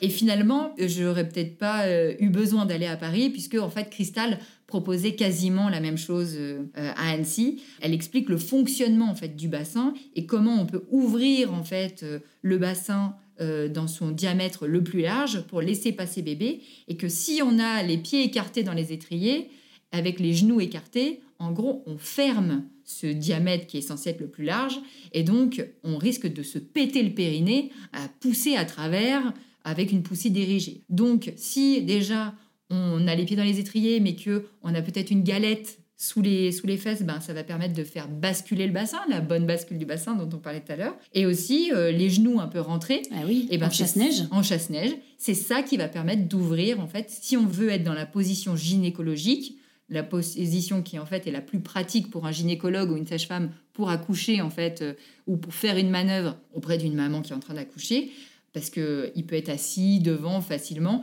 C'est sûr que quand elle est à quatre pattes par terre, c'est quand même moins facile euh, pour eux, mais c'est peut-être plus facile pour elle. Donc après, il faut hmm. savoir en fonction de la situation ce qui est le plus adapté. Mais quand on sait que accoucher accroupi suspendu ou à quatre pattes ou euh, sur le côté, sur le côté ce sont des positions qui sont plus euh, physiologiques, qui permettent d'ouvrir ce, bassin dans son plus large diamètre, et eh ben ça va faciliter grandement en fait euh, la naissance, et puis on va moins s'abîmer le périnée. Eh donc Cristal, elle nous a appris plein de postures. On a fait un cours avec les papas, et donc les papas, ils voyaient comment ils pouvaient nous mettre avec le coussin d'allaitement pour nous soulager en fonction de nous, notre ressenti. Et l'accouchement en plateau technique, et donc l'accouchement surtout sans péridurale, ce qui est intéressant, c'est que comme on ressent tout, on sait où on a mal et naturellement, le corps se met dans une posture pour se soulager. Donc en fait, on est guidé par cette douleur, entre guillemets, qui va nous permettre de nous mettre dans la position la plus propice hmm. à l'accouchement parce qu'on est à deux à travailler, le bébé et la maman. Et on est à deux à bouger pour le faire descendre, en fait, le démouler dans le bassin. Et voilà, Cristal, elle nous donne plein d'astuces, avec plein de positions, avec des aménagements pour que ce soit hyper confortable. Et donc les papas apprennent ça, donc ça les rend aussi actifs. Alors on apprend plein de choses et puis on va en utiliser qu'une le jour de l'accouchement, mais en tout cas, euh, on fait confiance à ses sensations. Et aussi, le papa, il est là pour nous aider à nous aménager avec le coussin, le ballon, etc. Exactement. Et ça, c'est vraiment formidable. D'ailleurs, pour l'accouchement de ma fille. Comment ça s'est passé justement? Ah, bah oui, l'accouchement de ma fille. Je perds les os à 19h30 chez l'opticien. On lui fait un petit coucou. On lui fait un petit coucou. Alternative optique. Alors lui, euh, je choisis mes lunettes de vue, je fais la facture, tout ça, et puis mon mari arrive pour lui choisir aussi des lunettes de vue. Il commence à essayer, et là, je sens un gros coup en bas, en fait, et je me dis, waouh, elle m'a donné un sacré coup de pied. Et après, je me dis, mais la tête est en bas, les pieds sont en haut. C'est pas un coup de pied qu'elle m'a donné, il y a quelque chose qui s'est passé. Je lui dis, bon, bah, je vais aller aux toilettes. Hein. Et je fais ça très propre, hein. je ne me réponds pas partout sur le, dans, la boutique. Je vais aux toilettes, et là, ben, j'urine, et puis ça continue de couler. Et là, je me dis, ah ok, donc là, j'ai vraiment perdu les os. Et je me dis, ah, un truc qu'il faut que je vérifie, c'est que le liquide soit pas teinté. Parce que si le liquide est teinté, je ne peux pas accoucher en plateau technique. Donc je regarde et je vois que donc ça coule clair. Donc je me dis, ok, donc le liquide n'est pas teinté, je viens de perdre les os. Bon, bah, je vais aller récupérer mon chéri et puis on va y aller. retour à la euh, maison. Retour à la maison. Donc je lui dis, bon, bah, euh, tu vas attendre un peu pour tes lunettes parce que je viens de perdre les os. Donc déjà, la tête de l'opticien, c'était mythique. J'imagine. Bah oui, oui, bon, bah, à la prochaine fois, alors, euh, dans quelques temps. Et donc on rentre et mon mari me dit, bon, bah, je te suis en voiture. Si jamais tu as un souci, bah, tu me dis. Hein. Je dis, bah, j'ai pas de contraction, donc pour l'instant, je conduis, mais voilà qu'on a nos deux voitures. J'arrive à la maison et puis je me dis, bon, bah, j'ai pas de contraction. J'ai appelé la sage-femme sur la route. La sage-femme me dit, bon, bah, il est 19h45. Je viens vers 21h te rejoindre chez toi. En attendant, euh, voilà, bah, tu me tiens au courant de l'avancée euh, de tout ça. Donc moi, je me dis, oulala, mais ça y est, ça veut dire que c'est lancé. J'ai perdu les os, ça y est, il faut que je me prépare. En gros, euh, c'est parti, quoi. Mm. Et donc, je me dis, bon, bah, je vais prendre une douche, je vais me laver les cheveux, j'ai maquillé parce que je veux être belle sur les photos après. Enfin, complètement à l'ouest. Complètement à l'ouest. Je me suis dit, ah ben oui, toutes ces femmes qui ressemblent à rien après l'accouchement, on les voit épuisées. Non, non, moi je veux avoir l'air belle, moi je veux rester glamour. Ah oui, en fait, le monde du glamour, c'était avant la grossesse. Une fois qu'on rentre dans la grossesse, on quitte le monde du glamour, il faut quand même se le dire. Euh, il y a tout un tas de choses qui ne sont pas glamour qui se passent pendant la grossesse. Et l'accouchement en fait partie. Mais là, tu as le temps de faire ton petit brushing. Et donc, je télécharge une appli euh, Contraction Timer pour timer mes contractions. Et euh, je, commence, je, me, je vais dans ma douche, je me lave les cheveux, puis j'appuie une fois sur le, truc, tiens, j'ai une contraction. ok, ça passe. Et puis euh, je continue, je mets mon conditionneur, hop, je rappuie, et puis je me rince les cheveux, puis je rappuie, puis je rappuie, puis je rappuie, puis je dis, mais dis donc, j'ai vachement appuyé dans ma douche. Et je vois, euh, à la fin de, de, ma douche, je vois toutes les cinq minutes. Et je me dis, bah, disons, euh, je pensais que c'était une toutes les euh, trois quarts d'heure, puis une toutes les demi-heures, et puis après, euh, je pensais pas que ce serait aussi rapide, parce que surtout pour un premier accouchement, on dit jamais que ça va aller mm. super vite. On se dit que ça peut prendre 8 heures, 10 heures, 12 heures, 36 heures. J'espérais pas 36 heures, mais et voilà. Et donc, je me dis, bon, allez, entre deux contractions, ça va, j'ai encore le temps de mettre du fond de teint. donc, j'ai le temps de me faire mon teint, etc. Et puis je me dis, ah ouais, mais quand même, c'est intense, hein, quand même. Hein. Bon, je vais quand même aller aux toilettes. Et donc, je m'arrête au fond de teint parce que je n'y arrivais plus après le fond de teint. Pour le deuxième accouchement, j'ai fait que les yeux. Hein, ah. je, me suis dit, en fait, il fait sombre, on n'y voit rien, donc il n'y a pas besoin d'avoir le fond de teint. Et donc, euh, je vais aux toilettes. Là, ben, quand même, euh, je sens que, ok, en fait, euh, avant d'accoucher, on se vide pour faire place au bébé. Donc, J'étais prévenue, j'ai pas été surprise, je me suis dit ok, ça y est, donc ça veut dire que c'est vraiment lancé. Et puis là, je me dis non mais je peux plus rien faire là. Là, là, je vais dans mon lit, je peux plus rien faire. Donc je dis à mon mari, il est quelle heure?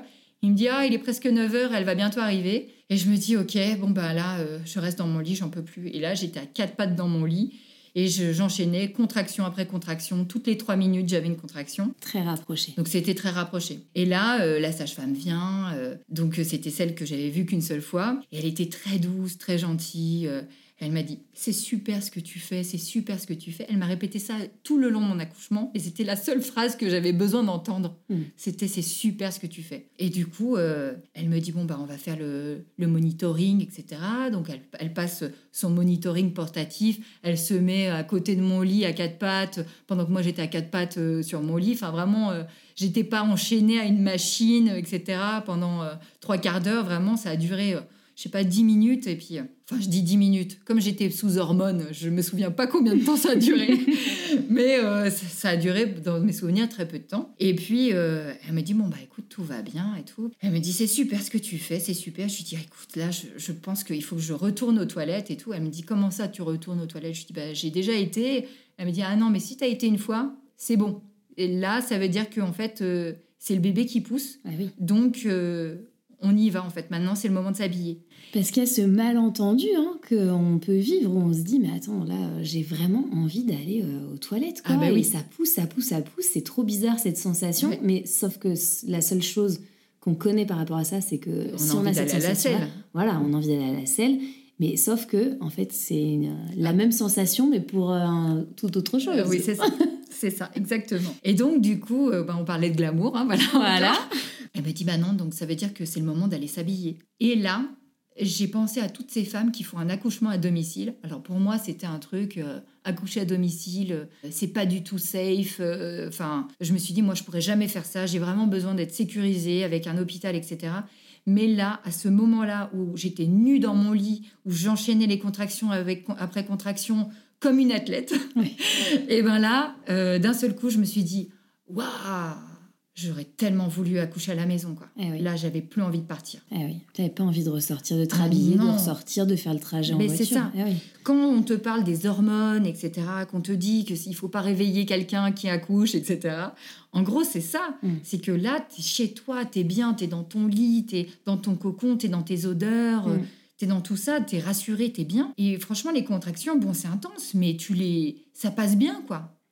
Et là, d'un seul coup, quand il faut se rhabiller, enfiler tes chaussettes, te plier, etc. les chaussettes, hein. Ah, les chaussettes, c'est l'enfer, c'est l'enfer. Heureusement, j'avais euh, mon mari pour m'enfiler les chaussettes. Et donc là, je, je me rhabille, je descends. Mon mari, qui lui avait euh, préparé à manger, parce que je lui avais dit, tu me prépares à manger, parce que comme c'est un marathon, il faut que j'ai des forces, etc. Donc lui, il avait commencé à manger, parce qu'après, il m'avait me proposé, puis je lui ai dit, non, non, là, je suis dans mes contractions, j'avais pas faim. Et puis lui, euh, donc je descends, et on lui dit, ben là, c'est le moment d'y aller. Et lui, il me dit, euh, j'ai pas eu le temps de prendre mon dessert. et, là, et là, je me suis dit, oh là là, on est vraiment dans deux mondes différents, là. Moi, je suis en train d'accoucher, lui, il est en train de manger. Et mais il l'a dit, mais tellement naturellement en y repensant, mais je Non, ris. c'est drôle. c'est tellement drôle.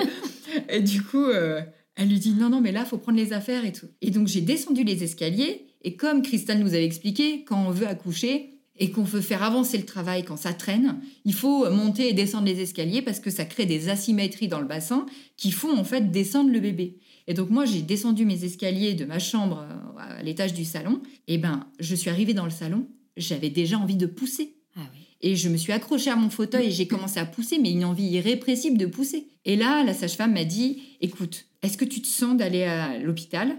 Parce que là, en fait, c'est possible que ton bébé, il arrive dans les minutes qui arrivent. Donc, euh, si tu veux absolument pas accoucher chez toi, on se met dans le canapé, dans le salon, etc. Euh, Je me voyais déjà tâcher mon canapé. C'était plus fort que moi. J'ai dit ah non, je veux aller à l'hôpital parce que aussi je me sentais plus en sécurité à l'hôpital. Mais quand elle a commencé à dire à Nico euh, sors des serviettes, etc. Là, je me suis dit ah non non, on, on va pas faire ça. On va aller à l'hôpital. Elle m'a dit écoute, c'est tellement bien ce que tu fais. Tu t'es tellement préparé. Tu visualises depuis ta douche l'ouverture du bassin, le bébé qui descend. Tu fais des exercices d'autonomie pour ramener ton bébé plus vers ta colonne vertébrale pour qu'il descende dans le bon axe, etc.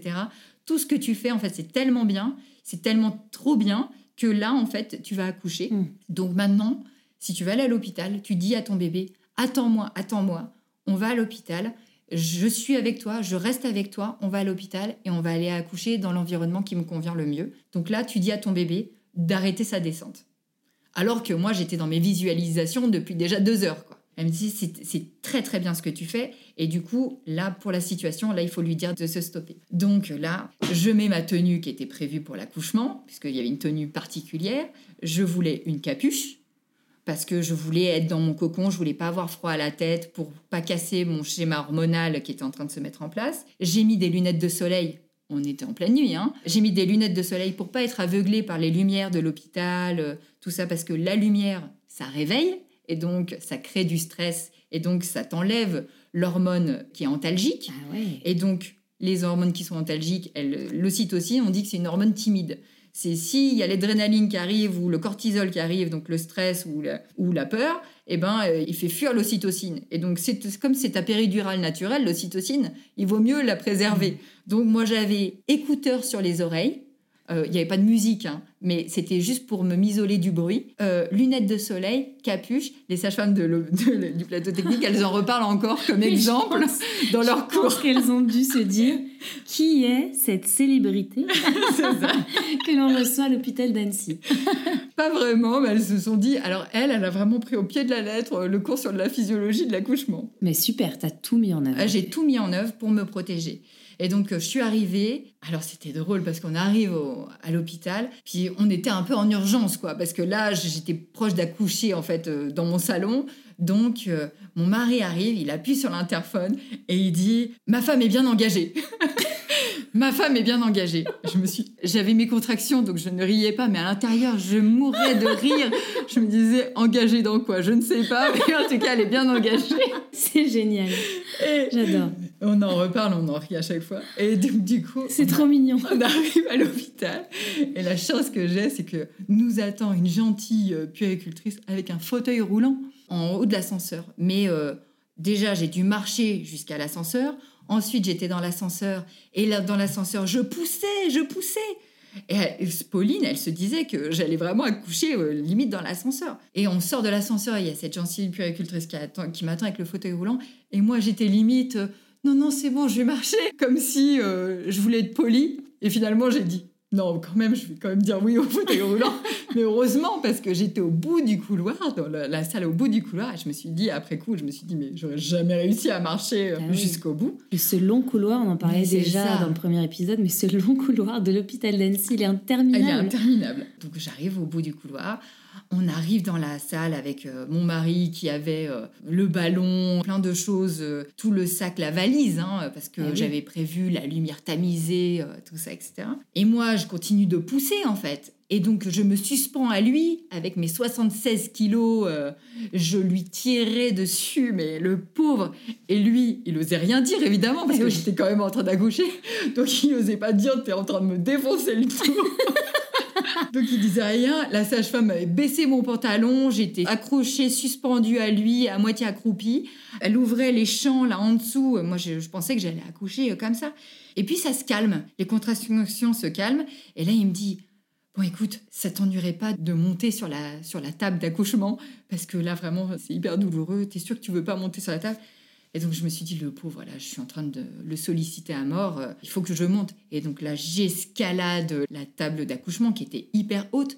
J'avais pas eu le temps de faire le tour du propriétaire. En fait, il y avait un petit escabeau qui était Ah, derrière, ouais, ouais. un petit marchepied pour monter sur la table. Mais moi, je ne le savais pas, donc j'ai escaladé la, la table entre deux contractions. Et puis, euh, je me mets sur le côté. Et là, euh, je dis à mon mari, euh, il me faut le coussin d'allaitement pour être bien dans la position sur le côté que De Gasquet avait Mhm. décrite, etc., tellement confortable. Et là, il me dit, euh, j'ai oublié à la maison.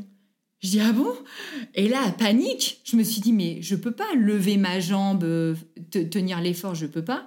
Je peux pas euh, me tenir à quoi que ce soit, mon bras, en fait, il pèse dans le vide, quoi. Donc, lui me tient le, le bras avec son bras et me tient la jambe avec son bras. Il me porte comme ça. Donc, pour vous dire que c'était physique, c'était hyper physique pour lui aussi. Alors, à un moment donné, la sage-femme l'a dit Non, mais tu peux remonter la barrière. Donc, à un moment donné, la barrière a quand même soulagé le truc. Mais il tenait tout, quoi. Plus le téléphone portable pour filmer. Parce que moi, je voulais absolument que la naissance soit filmée. Donc, euh, il tenait le téléphone avec son bras, qui tenait mon bras, pour filmer la naissance de notre fille. Les contractions s'enchaînent très rapidement. Et j'ai cette phase de désespérance où je me dis Elle fait yo-yo, je vais jamais y arriver. Et puis, à la fin, je sens le cercle de feu. Alors, on en parle très peu du cercle de feu, mais ça arrive pas à chaque naissance, mais à certaines naissances, ça peut arriver. C'est cet étirement du périnée, en fait. Il est tellement étiré au passage de la tête, en fait, que euh, ça brûle. Et on a l'impression que vraiment ça brûle. Et donc là, j'ai vraiment été prise par cette douleur du cercle de feu où je me suis dit, waouh, mais alors ça, c'est un truc que j'ai jamais, jamais ressenti avant. C'était vraiment intense. Ça dure pas beaucoup, pas longtemps, parce que après, euh, une fois que la tête est sortie, on ressent plus ça. Mais euh, au moment du couronnement, on se dit, oh là là, c'est quand même assez intense. Et c'est à ce moment-là où je me suis dit, mais je vais jamais réussir à la sortir. On est bloqué. Je ne sais pas si je me suis dit j'allais mourir ou pas, mais en tout cas, je me suis dit, là, on est bloqué, je ne vais jamais réussir à la sortir. Et dans une même contraction, je passe la tête et hop, elle tourne et je passe les épaules, je passe tout le bébé en fait en une seule contraction. Et là, euh, Pauline rattrape euh, la petite et euh, vite me la glisse sur le ventre. Et là, je sens ce bébé chaud et mouillé et tout petit sur mon ventre. Et je suis pas comme toutes les femmes dans les films avec Tasie, oh mon bébé, machin. Je suis encore dans ma contraction, quoi. Je suis encore dans mon waouh, l'effort intense que j'ai eu, la force insoupçonnée que j'avais en moi pour arriver à la faire sortir. Eh oui. C'était pour moi comme un rite de passage qui me propulsait dans la génération d'après. Je me suis dit, ça y est, je deviens la génération d'après, je deviens maman, je donne naissance à ma fille, et je l'ai fait, quoi. Et je suis pas dans, oh mon bébé, je suis dans euh, ma contraction, etc. il me faut quelques minutes quand même pour euh, me rendre compte que, waouh, j'ai ce bébé tout chaud, tout mouillé. de ce qui est en train de se passer, en fait. C'est ça. Mon mari, lui, pleurait d'émotion, il était... Euh, tellement ému de voir sa fille. Et moi, j'étais pas dans l'émotion, là, j'étais dans le qu'est-ce que je viens de réussir à faire, quoi. Et là, d'un seul coup, je vois ce petit bout, là, euh, toute glissante, toute mouillée et tout, et je me dis, waouh, elle est bien gonflée. Elle est bien gonflée. Et, et puis je me dis, mais c'est incroyable, mais j'ai un enfant, quoi, ça y est, j'ai un enfant. Le truc qu'on a réfléchi depuis tant de temps, qu'on a préparé depuis tant de temps, euh, cet accouchement, tous ces projets, ces rêves, le bébé imaginaire qu'on a euh, porté pendant neuf mois, et puis le bébé réel qu'on a le jour de la naissance, où on le regarde, on se dit waouh, c'est lui. Il n'y a pas de mots en fait pour expliquer vraiment cette émotion. Il faut, faut, arriver à le vivre une fois pour ressentir ça, mais c'est magique. C'est magique, c'est magique. Et moi, j'étais vraiment tellement fière d'avoir réussi à le faire sans péridurale tellement surprise d'avoir réussi à le faire aussi, parce que en gros, la péridurale, c'était un peu comme euh, ça facilite les choses. Et donc maintenant, tout le monde euh, y a droit, mais en fait, on ne donne pas à la femme ce sentiment de puissance en se disant, euh, en fait, je peux le faire, je suis capable, j'ai la ressource, j'ai la force en moi. Peut-être que je l'imagine pas, mais j'ai la force en moi de le faire. Et donc maintenant, c'est tellement commun de faire la péridurale qu'on se pose pas vraiment la question de la faire, pas la faire. C'est presque un acte euh, militant euh, de dire euh, non, je ne prends pas la péridurale. en tout cas, quand on a le choix, hein, parce qu'il y en a qui ne peuvent pas avoir mm. la péridurale pour des raisons médicales, mais, mais quand on a le choix, beaucoup de gens nous disent mais pourquoi en fait Et en fait, il y a ce, ce, sentiment de puissance incroyable quand on a réussi à, le faire. Bon, j'avoue que moi, j'ai quand même eu un, accouchement quand même rapide. J'ai accouché entre le moment où j'ai perdu les os et le moment où j'ai accouché, j'ai accouché en 4h15. Très, très rapide. Donc c'est très rapide. Donc euh, comme c'est très rapide, c'est sûr que j'ai pas eu le temps de m'épuiser avec des heures de contraction mm. où à la fin j'aurais craqué et j'aurais pris une péridurale. Donc euh, je dis pas que je suis plus courageuse ou, je dis pas ça du tout. Mais euh, c'est vrai que dans la situation, j'étais quand même super fière d'avoir réussi à faire ça. Et je crois que c'était pas si difficile parce que j'avais mis en place beaucoup de choses, la lumière tamisée, il y avait une odeur que j'aimais bien, que j'avais euh, pendant euh, l'accouchement. Les musiques aussi, une playlist que j'avais choisie que avec des musiques que j'aimais bien. Donc tout ça, ça m'a mis dans une ambiance avec ma sage-femme que je connaissais et qui respectait mon projet de naissance mhm. puisqu'elle l'avait déjà lu. Elle connaissait aussi certaines de mes peurs. Mon mari qui était là en soutien, qui a vraiment donné de lui et de sa personne pour, euh, pour cet accouchement.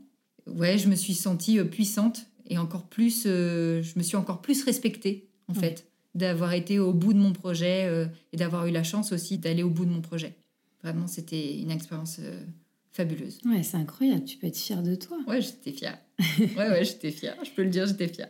Et du coup, comment ça se passe? Puisque tu disais que, en fait, quatre heures après euh, un accouchement plateau technique, on peut rentrer à la maison. Comment ça s'est passé pour toi? C'est les heures qui ont suivi, du coup, la naissance d'Athéna? Et ben ça s'est très bien passé. En fait, c'est intense un accouchement, donc on a le bébé sur soi et puis on le couvre, etc. Et puis on prend le temps de, de, créer du lien, en fait, de le regarder. En fait, ce qui est bien avec cette, euh, ce plateau technique, alors je ne sais pas comment ça se passe en, accouchement normal, entre guillemets. Quand je dis normal, c'est-à-dire à, l'hôpital, avec les sages-femmes qui font leur travail avec leur protocole à l'hôpital.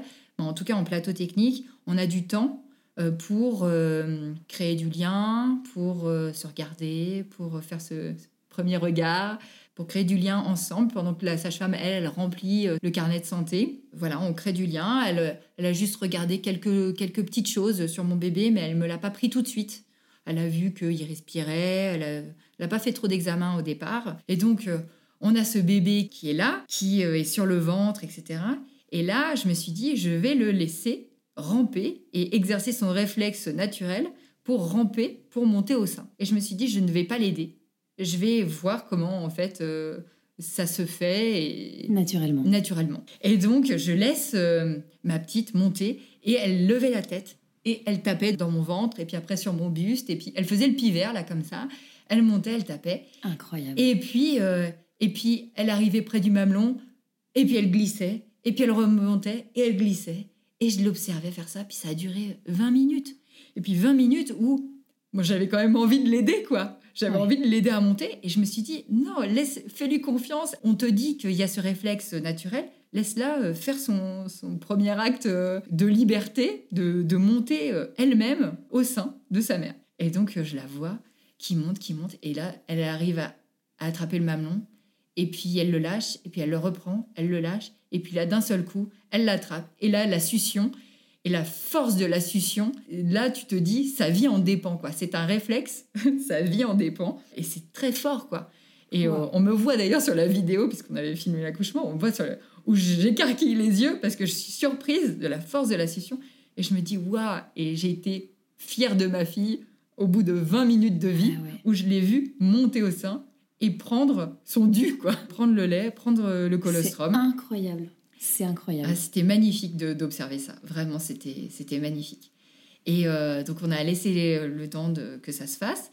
Et puis, euh, peu de temps après euh, la succion, parce qu'une fois qu'elle est accrochée, elle lâche plus, peu de temps après le début de la succion, les contractions ont reprise. Parce que ça active l'ocytocine, en fait, la, la tétée. Et souvent, pour même faciliter la délivrance, on conseille aux mamans de mettre le bébé au sein parce que ça relance l'activité euh, de l'ocytocine, l'hormone euh, bah, de la contraction, de l'amour et de l'accouchement. Et donc, ça va aider l'utérus à se contracter pour libérer en fait le placenta. On ne parle pas d'accouchement sans parler de placenta. Je pense à Karine la sage-femme euh, quand je parle de ça parce qu'elle parle toujours de la naissance du bébé et du placenta qui vient avec. Et la délivrance. Et c'est ça. Donc la délivrance du placenta. Et donc là, je sens ce poids en fait dans l'utérus où là je me dis ah non j'ai pas envie de faire ressentir quelque chose sur mon utérus. Eh déjà le bébé ça a été euh, une sacrée épreuve j'ai pas du tout envie. Et là elle me dit on est euh, presque à 30 euh, minutes après la naissance dans les clauses entre guillemets du plateau technique on a le droit de délivrer le placenta en plateau technique avec sa sage-femme jusqu'à 30 minutes après l'accouchement.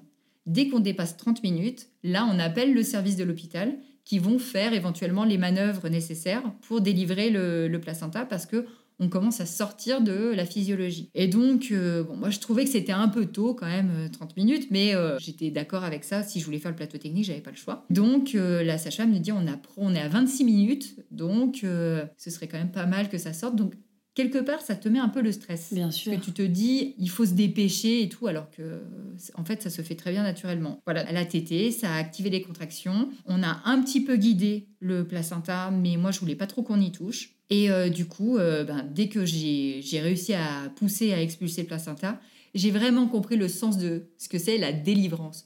Ah oui, c'est un soulagement. Hein. on est délivré, on est soulagé de sortir le placenta. Ça y est, ça fait vraiment un bien fou. quoi. Et aussi, ce que j'ai aimé dans ce plateau technique, c'est que comme on respecte la physiologie de bout en bout, on coupe le cordon uniquement quand il a arrêté de battre. Parce que, en fait, le bébé, quand il sort de sa maman, il est encore relié au cordon et au placenta. Donc il est encore oxygéné par sa maman. Donc le temps qu'il s'adapte à la vie aérienne et qu'il ouvre ses poumons et que les échanges gazeux se font face avec euh, les poumons, il a encore le cordon ombilical avec le sang qui est oxygéné de sa mhm. maman qui respire aussi pour lui. Et donc ça l'aide à s'acclimater. Donc le fait de couper le cordon ombilical avant que euh, le cordon ait arrêté de battre, c'est pas physiologique en fait, ça aide pas le bébé à euh, prendre son premier souffle euh, tranquillement et à s'oxygéner tranquillement. Oui, tu veux dire ça fait une transition en fait pour lui, tout à fait. pour le bébé. Ouais, tout à fait. Et aujourd'hui, on coupe de moins en moins les cordons tant qu'il continue de battre, parce qu'on sait de plus en plus que c'est pas physiologique, etc. Maintenant, on ne le fait que quand il y a une détresse. On a vu au monitoring, etc. Le bébé était en souffrance, etc. Il faut de la réanimation. Là, on va couper le cordon ombilical pour euh, faire les manipulations de réanimation. Mhm. Donc voilà, ce que j'ai aimé dans cet accouchement aussi, c'est qu'on a bien attendu que le cordon ait arrêté de battre. Donc on a bien vu qu'il était tout flasque. C'est pas du tout ce qu'on voit dans les films. Hein. En fait, il est tout fin, tout flasque, tout blanc. En fait, le, sang a arrêté de couler. En fait, euh, d'accord. Le sang a arrêté de battre en fait dans le cordon, et donc il a récupéré tout son sang. Parce que aussi, quand on coupe avant, le bébé, il perd 30% de son sang qui est resté en fait entre le cordeau et le placenta. Il n'a pas récupéré tout le sang. 30%, c'est énorme. C'est énorme. C'est énorme. Donc voilà, pourquoi c'est physiologique de le laisser euh, arrêter de battre? C'est euh, ça met toutes les chances du côté du bébé pour euh, faire une acclimatation dans la vie aérienne la plus facile, voilà, avec tout ce qu'il faut, tout ce qui lui appartient. Quoi. Formidable. Donc cette petite Athéna, elle allait très bien. Elle allait très bien. Bon, on a suspecté une clavicule cassée à la naissance. Donc c'est pour ça qu'on a appelé quand même la pédiatre pour, pour qu'elle vienne vérifier. Elle dit peut-être, mais c'est pas sûr. Finalement, en fait, c'était pas le cas. Et puis, euh, on a juste fait ça. Et après, euh, moi, j'ai laissé ma fille la première fois euh, quand la sage-femme m'a emmenée aux toilettes. Il n'y avait pas de toilettes dans la salle d'accouchement. Et ça, je trouvais que c'était quand même dommage parce ah que. Je sais qu'à la clinique, il y a des toilettes, mais à l'hôpital, il n'y a pas de toilettes dans la salle d'accouchement. Et souvent, ça s'explique parce que quand on a une péridurale, on est sondé et donc on n'a pas besoin d'aller aux toilettes.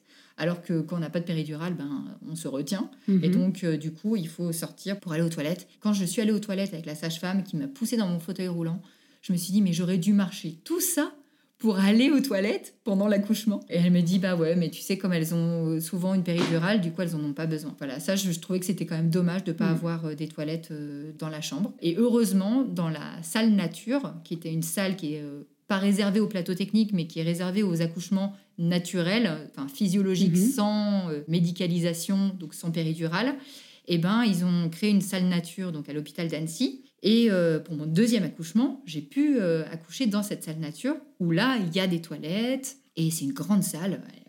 Je me demande si elle fait pas 40 ou 50 mètres carrés avec un grand lit rond, avec des suspensions au plafond, une grande baignoire, une suspension au-dessus de la baignoire. Enfin, vraiment un ah tapis de sol euh, pour pouvoir avoir tout l'espace nécessaire pour accoucher dans les meilleures conditions. Et c'est vrai que quand je compare mon premier et mon deuxième accouchement, le premier, j'étais sur une table d'accouchement. Donc mon mari aurait pas pu euh, monter vraiment euh, sur la table d'accouchement avec moi, ou ça aurait été peut-être plus difficile. Alors que pour le deuxième, c'était un grand lit rond. Donc même après, on était tous les trois dans ce lit avec euh, notre, notre bébé. Euh. et c'est vrai que c'était beaucoup plus agréable dans la salle nature que dans la première salle euh, qui était une salle classique d'accouchement. Il y avait tout le matériel, mais on ne l'utilisait pas. Alors que mm. dans la salle nature, il n'y a pas de matériel.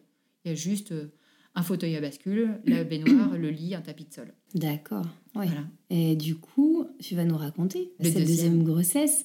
Juste mm. ce que j'aimerais savoir pour qu'on comprenne bien dans cette logique de plateau technique tu es rentré, enfin vous êtes rentrés du coup euh, tous ah les trois à la ah maison. Oui, oui, c'est ça.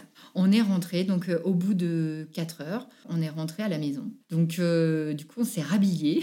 On avait l'impression que c'était improbable en fait. On s'est rhabillé, on a habillé la petite, on l'a mis dans sa nacelle.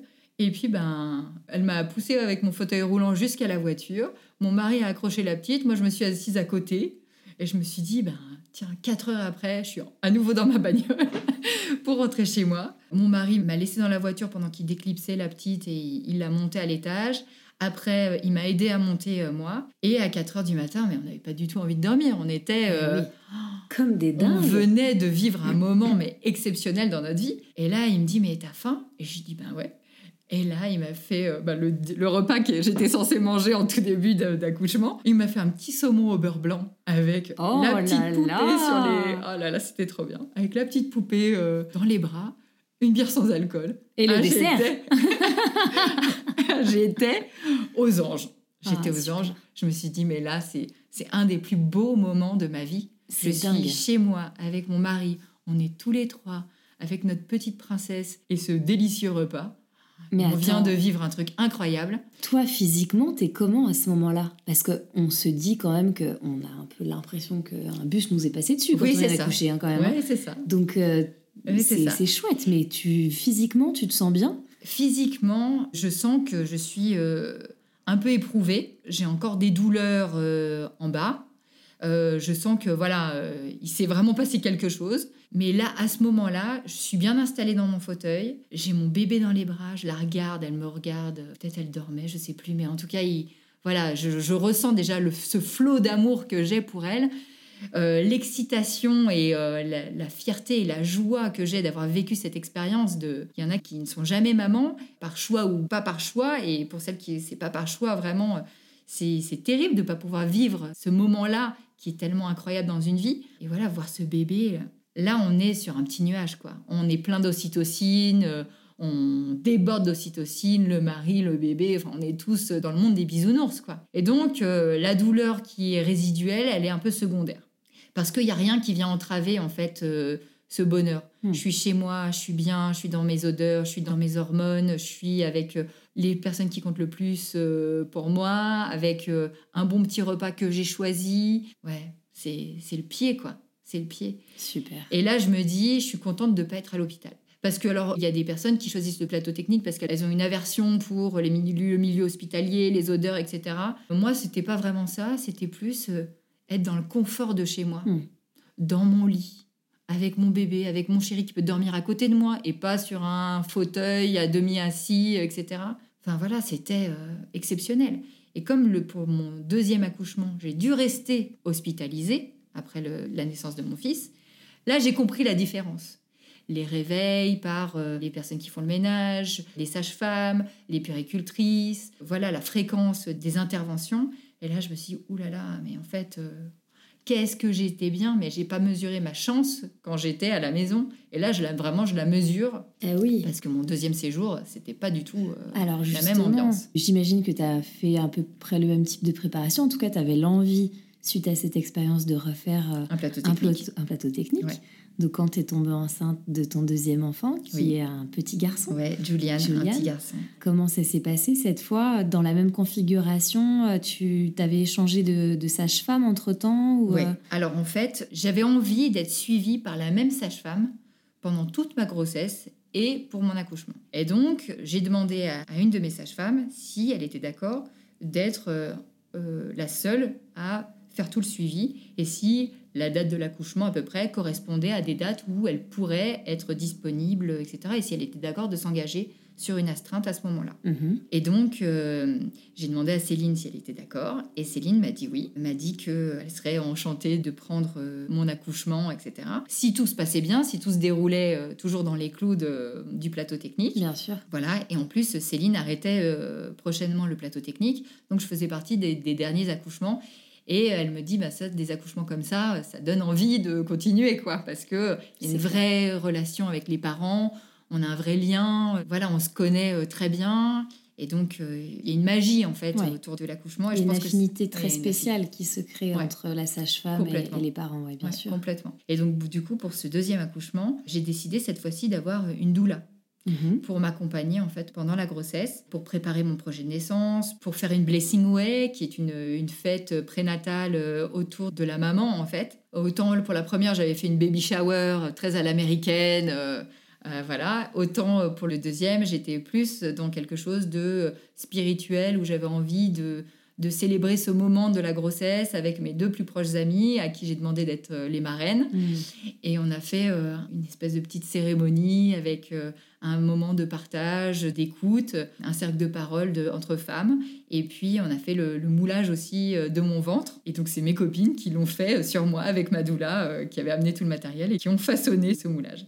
Et ça, c'était vraiment magique. Et donc, cette doula, elle, elle m'a vraiment accompagnée dans toutes les phases de ma préparation à la naissance et de mon accouchement. Et ce que j'avais regretté dans mon premier accouchement, c'est que bah, Nico avait oublié le, coussin d'allaitement. Du coup, bah, ça a dû être hyper physique pour lui. Du coup, son attention, elle n'était pas à être présent auprès de moi et de vivre le moment magique de la naissance de son enfant, elle était dans l'intendance. Et euh, je me suis dit, une doula, c'est se décharger d'une certaine intendance. Elle sait d'avance quel est notre projet, qu'est-ce qu'on veut, qu'est-ce qu'on veut pas, qu'est-ce qu'on aimerait, qu'est-ce qu'on n'aimerait pas. Et comme ça, elle, elle travaille dans l'ombre, elle fait en sorte que tout le monde se sente bien, Mhm. que le papa se sente bien, que la sage-femme se sente bien, que moi je me sente bien. Et en fait, grâce à elle, bah, à un moment donné, moi, euh, pour mon deuxième accouchement, euh, ma sage-femme va porter euh, un échantillon de mon test de streptocoque euh, à l'accueil pour analyse, parce que j'étais positive au streptocoque B à la fin de ma grossesse pour mon fils. Et donc, il y a tout un protocole en cas de strepto. Donc, elle amène mon échantillon.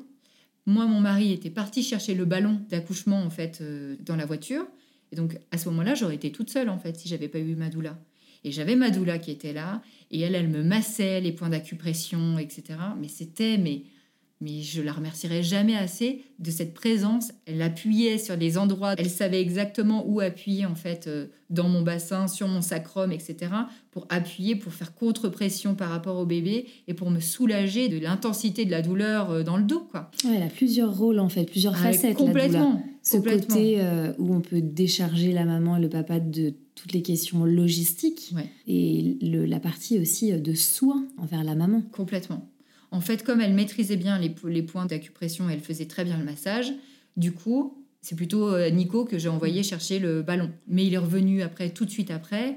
Elle, elle savait déjà euh, tout ce que je voulais, quoi. Donc, euh, c'était, mais d'une facilité. Je voulais pas que mon, mon mari soit euh, la vue sur mes fesses. euh, voilà, j'avais pas envie qu'il voit cet angle-là euh, de l'accouchement. Je préférais qu'il reste près de ma tête, près de moi, etc. Et lui, il me faisait les points d'acupuncture euh, sur la main. Mm.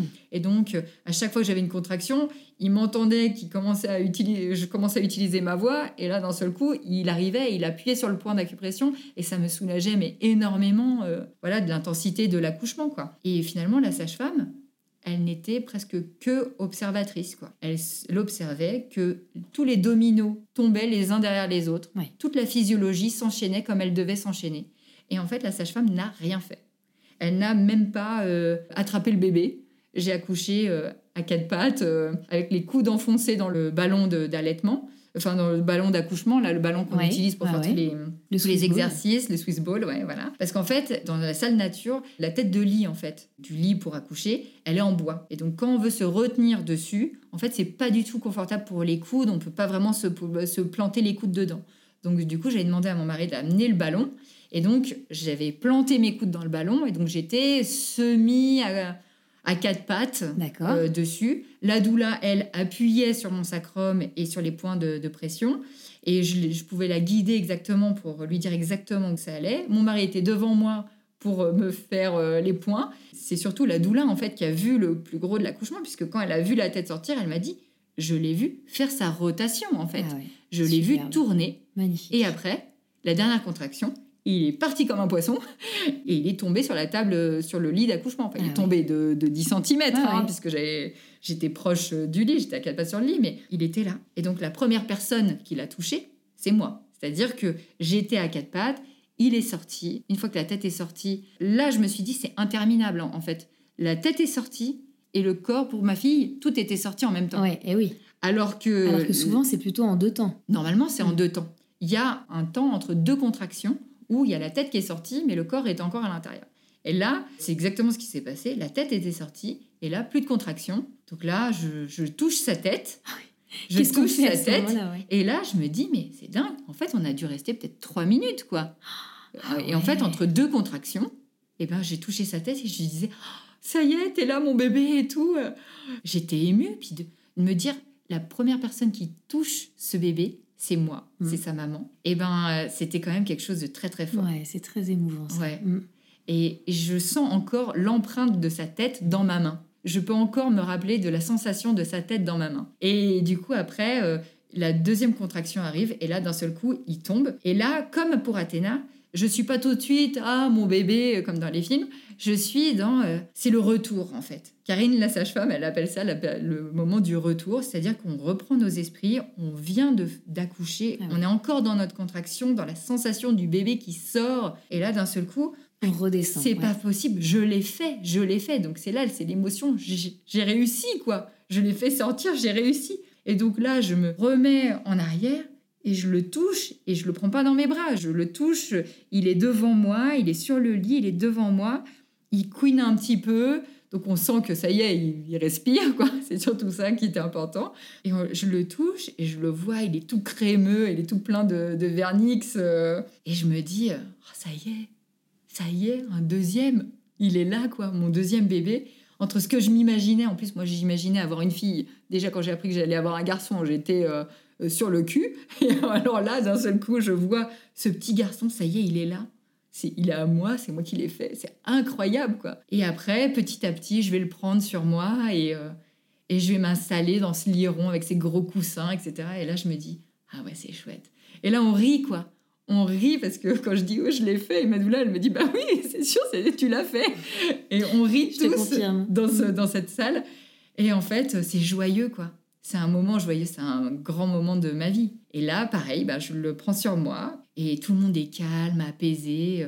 J'entends mon mari qui a une, une émotion euh, de voir son fils, mais très discrète, peut-être très pudique, je sais pas. Et, et, je sens que voilà, ça y est, on est, euh, on est à nouveau euh, trois, et donc on sera à nouveau, on sera bientôt quatre avec ma fille quand on sera réunis, mais ça y est, on est à nouveau trois, et il y a un lien qui est en train de se tisser, etc. Et il y a une magie, quoi. C'est beau. Il y a une hein. magie. Et donc, ce deuxième bébé, il arrivait très vite aussi parce que je perds les os à nouveau à 1h du matin, là dans mon lit. Mhm. Je sens euh, un plop et euh, ça y est, les cuisses trempées euh, dans le lit.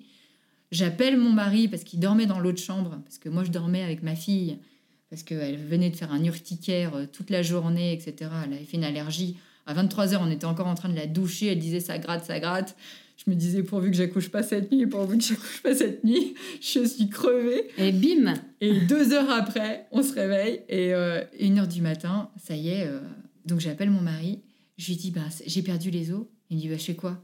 Je lui dis bah, appelle ma sœur, dis-lui de venir dormir à la maison pour s'occuper d'Athéna et appelle la sage-femme. Il me dit mais ça des contractions? Je lui dis bah non. Je lui dis mais euh, bon, on, ça, sait jamais. Ça, risque d'arriver rapidement hein, quand même. Hein. Et là, le trac j'avais déjà vécu un accouchement et là, j'avais le trac. Je me suis dit, oh là là, ça y est, c'est parti. Oh là là, je suis crevée. Oh là là, euh, ça fait trop. Oh non, non, j'ai pas envie d'accoucher maintenant. J'ai envie de me reposer. Euh, oh là là, euh, j'ai peur d'avoir mal. oh là là. Enfin voilà, il y a tout plein de trucs qui m'ont traversé l'esprit. La montée du stress. La montée du stress, le trac. Et on appelle la sage-femme. La sage-femme, elle me dit, bon, ben, t'as perdu les os, ok, ben écoute, essaye de te rendormir. Elle me dit, moi, je vais prendre une douche, je vais m'habiller. Et euh, ça se trouve, je me recouche habillée. Mais euh, sinon, tu me tiens au courant. Mais je commence à me, à me préparer en vue de peut-être de partir. Sachant que j'avais accouché très rapidement pour le premier. Oui. Elle m'a dit, c'est possible que tu accouches encore plus rapidement eh pour le deuxième. Donc la stratégie, c'était pas de faire le travail à la maison et au bon moment d'aller à l'hôpital et de risquer d'accoucher à la maison. Eh oui. On s'était dit, si dès que le travail se met en place, si on voit qu'il y a 3 quatre contractions qui sont rapprochées, on se prépare, on va à l'hôpital direct et on va faire le travail à l'hôpital. Donc, euh, il prévient la sage-femme, il prévient la doula. Elles me disent, bah écoute, euh, donc il était, euh, j'ai perdu les os à 1h. À 1h45, je commence à avoir des contractions. À 2h, on appelle les filles, on dit, bon bah voilà, ça y est, ça fait 4 quatre, contractions qui s'enchaînent. Elles me disent, bon bah on se retrouve à 3h à la maternité, donc une heure après. Avec la sage-femme Avec la sage-femme et la doula. Elles se rejoignaient, elles prenaient une voiture ensemble à la sortie de l'autoroute, elles, se rejoignaient, elles y allaient ensemble parce qu'on avait peur qu'ils ne laissent pas rentrer euh, la doula mhm. euh, sans la sage-femme ou si elle n'était pas avec nous, etc. Donc on s'est dit, on arrive à, deux équipes euh, directement. Et donc là, on appelle ma sœur, elle arrive, elle m'aide un peu à me préparer. Pendant ce temps, Nico met toutes les affaires dans la voiture. Je vais à nouveau aux toilettes. Je me dis, OK, donc ça y est, on est bien parti, on est bien parti pour l'accouchement. Et là, euh, intense, quoi. Intense, euh, des contractions toutes les trois minutes et tout, ça me lâchait pas. Euh. je me disais, mais j'ai pas de répit. Et puis là, il faut que je descende, il faut que j'aille dans la voiture. Le trajet, alors le premier trajet pour ma fille, mon mari avait conduit comme un dingue parce que ben, on avait peur que j'accouche dans le salon, donc il, eh avait, euh, il avait conduit comme un dingue. Et même la sage-femme, elle n'avait même pas eu le temps de suivre, tellement ça, allait vite. Le deuxième, on avait revu un peu la physiologie de la naissance avec Claire Michelin, qui disait bien, on n'a pas besoin de se stresser, parce que si on se stresse, on fait fuir l'ocytocine et on souffre. Donc, il faut conduire doucement, puis surtout sur les dodanes. Il faut aller tout doucement. Vous allez devenir des experts des dodanes, messieurs. Et donc, on est parti tout doucement On a roulé tout doucement pour aller à l'hôpital.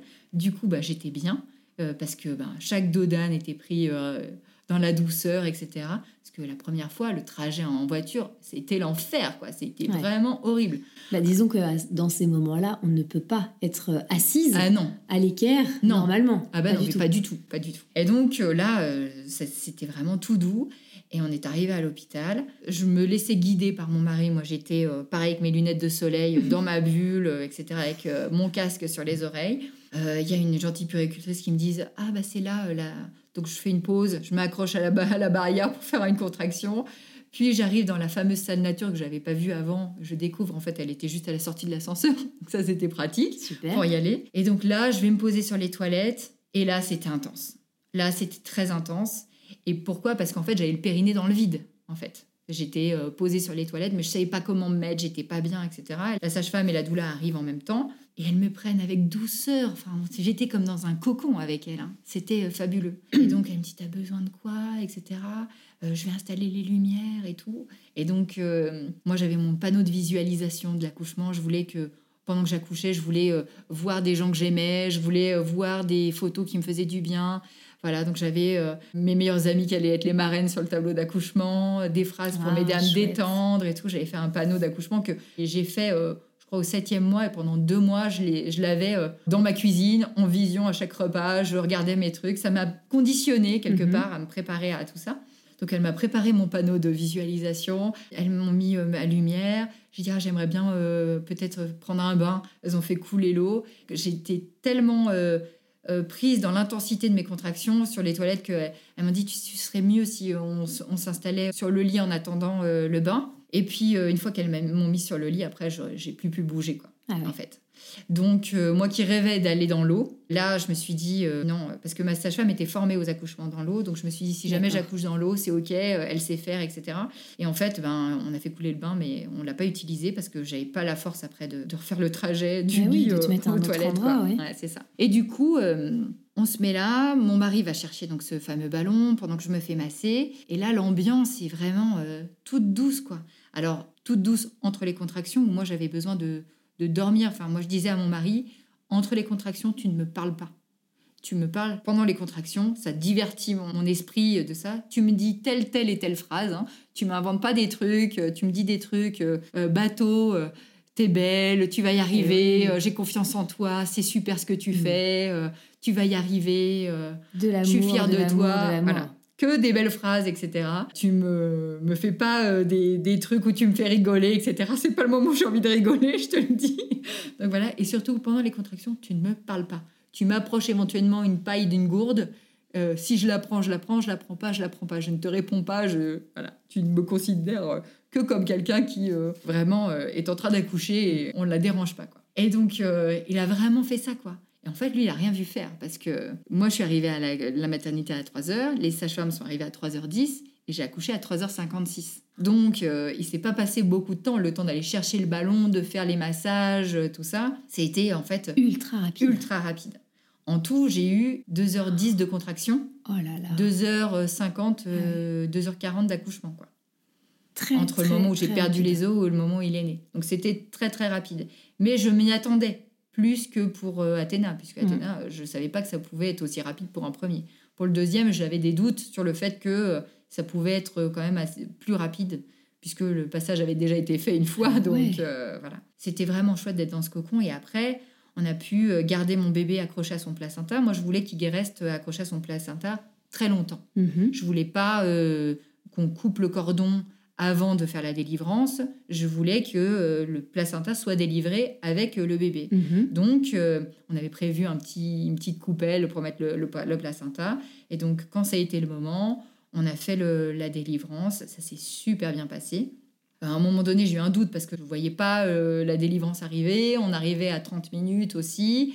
Lui avait beaucoup plus de mal à attraper le sein à la naissance. Donc, du coup, J'étais tentée de le mettre peut-être un peu plus vite au sein. De l'aider un peu. Pour euh, voilà, relancer les contractions, mhm. euh, tout ça. Et puis finalement, on a réussi à sortir le placenta euh, très facilement. Elle m'a quand même un peu aidée. Enfin, moi, je me suis aidée un peu toute seule. Mhm. Et, et, après, la sage-femme a continué de m'aider tout doucement pour faire la délivrance. Alors, tu t'es aidée, c'est-à-dire Bah, comment C'est-à-dire que j'ai attrapé le cordon, en fait.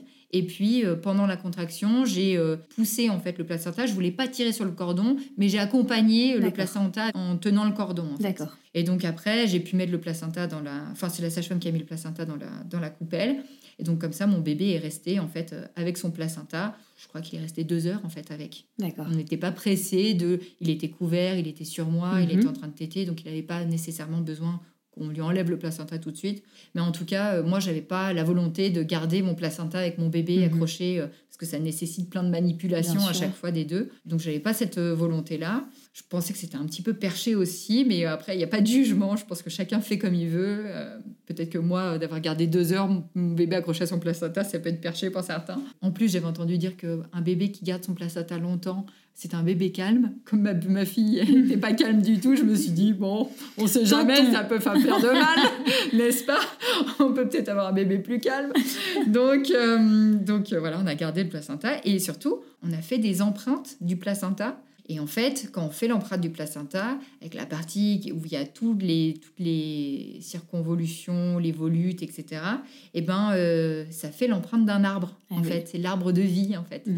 Et donc, moi, j'avais envie de faire euh, des empreintes de ce placenta. Et comme j'étais avec ma sage-femme, Madoula, il y avait personne avec des protocoles, etc. On pouvait bien faire ce qu'on voulait avec euh, le Ah oui. placenta. Du coup, j'ai pu faire euh, les empreintes du placenta. Enfin, en fait, c'est pas moi qui ai fait, c'est Madoula et, et la sage-femme. Elles étaient toutes les deux à euh, faire l'empreinte, etc. Presser la feuille sur le placenta, etc. Bien l'ouvrir pour qu'il soit bien positionné, etc. On avait même fait un petit cœur avec le cordon et tout. C'est Et chouette. Ces empreintes-là, je savais même pas que ça existait et je sais même pas pourquoi euh, je. Enfin, je l'ai fait parce que j'avais envie de garder euh, une trace de, de ce placenta qui était un peu le, le doudou de mon bébé pendant euh, ces neuf mois euh, euh, dans mon ventre. Mais j'ai découvert ça avec Karine, la sage-femme, qui avait fait des empreintes de placenta, mais elle à la peinture. Et donc, elle peignait le, le placenta et ensuite elle pressait une feuille. Et donc, on avait l'empreinte du placenta avec de la peinture sur une feuille. D'accord. Et donc, donc moi, je les ai fait d'abord au sang, donc avec le, sang du placenta. C'est ça qui marque en fait euh, l'image. Et après, on peut faire des scans ou des reproductions en fait de cette euh, image-là. Ouais, après, on les fait en noir et blanc ou en sépia pour euh, décorer la chambre ou je ne sais quoi. Donc, j'avais fait ça. Et puis après, ben, du coup, j'ai gardé mon placenta. Et c'est à la maison que j'ai fait la peinture. Mais là, par contre, à neuf jours après la, la naissance, parce que on l'avait conservé au frigo. Moi, je pensais que ça se conservait une semaine, donc j'avais un peu des doutes euh, au bout de neuf jours de l'état du placenta. J'avais peur que ça sente mauvais, etc. quand j'ai fait la peinture. Et en fait, euh, pas du tout. Ça sentait pas du tout mauvais. Je l'ai ouvert, je l'ai lavé, en fait.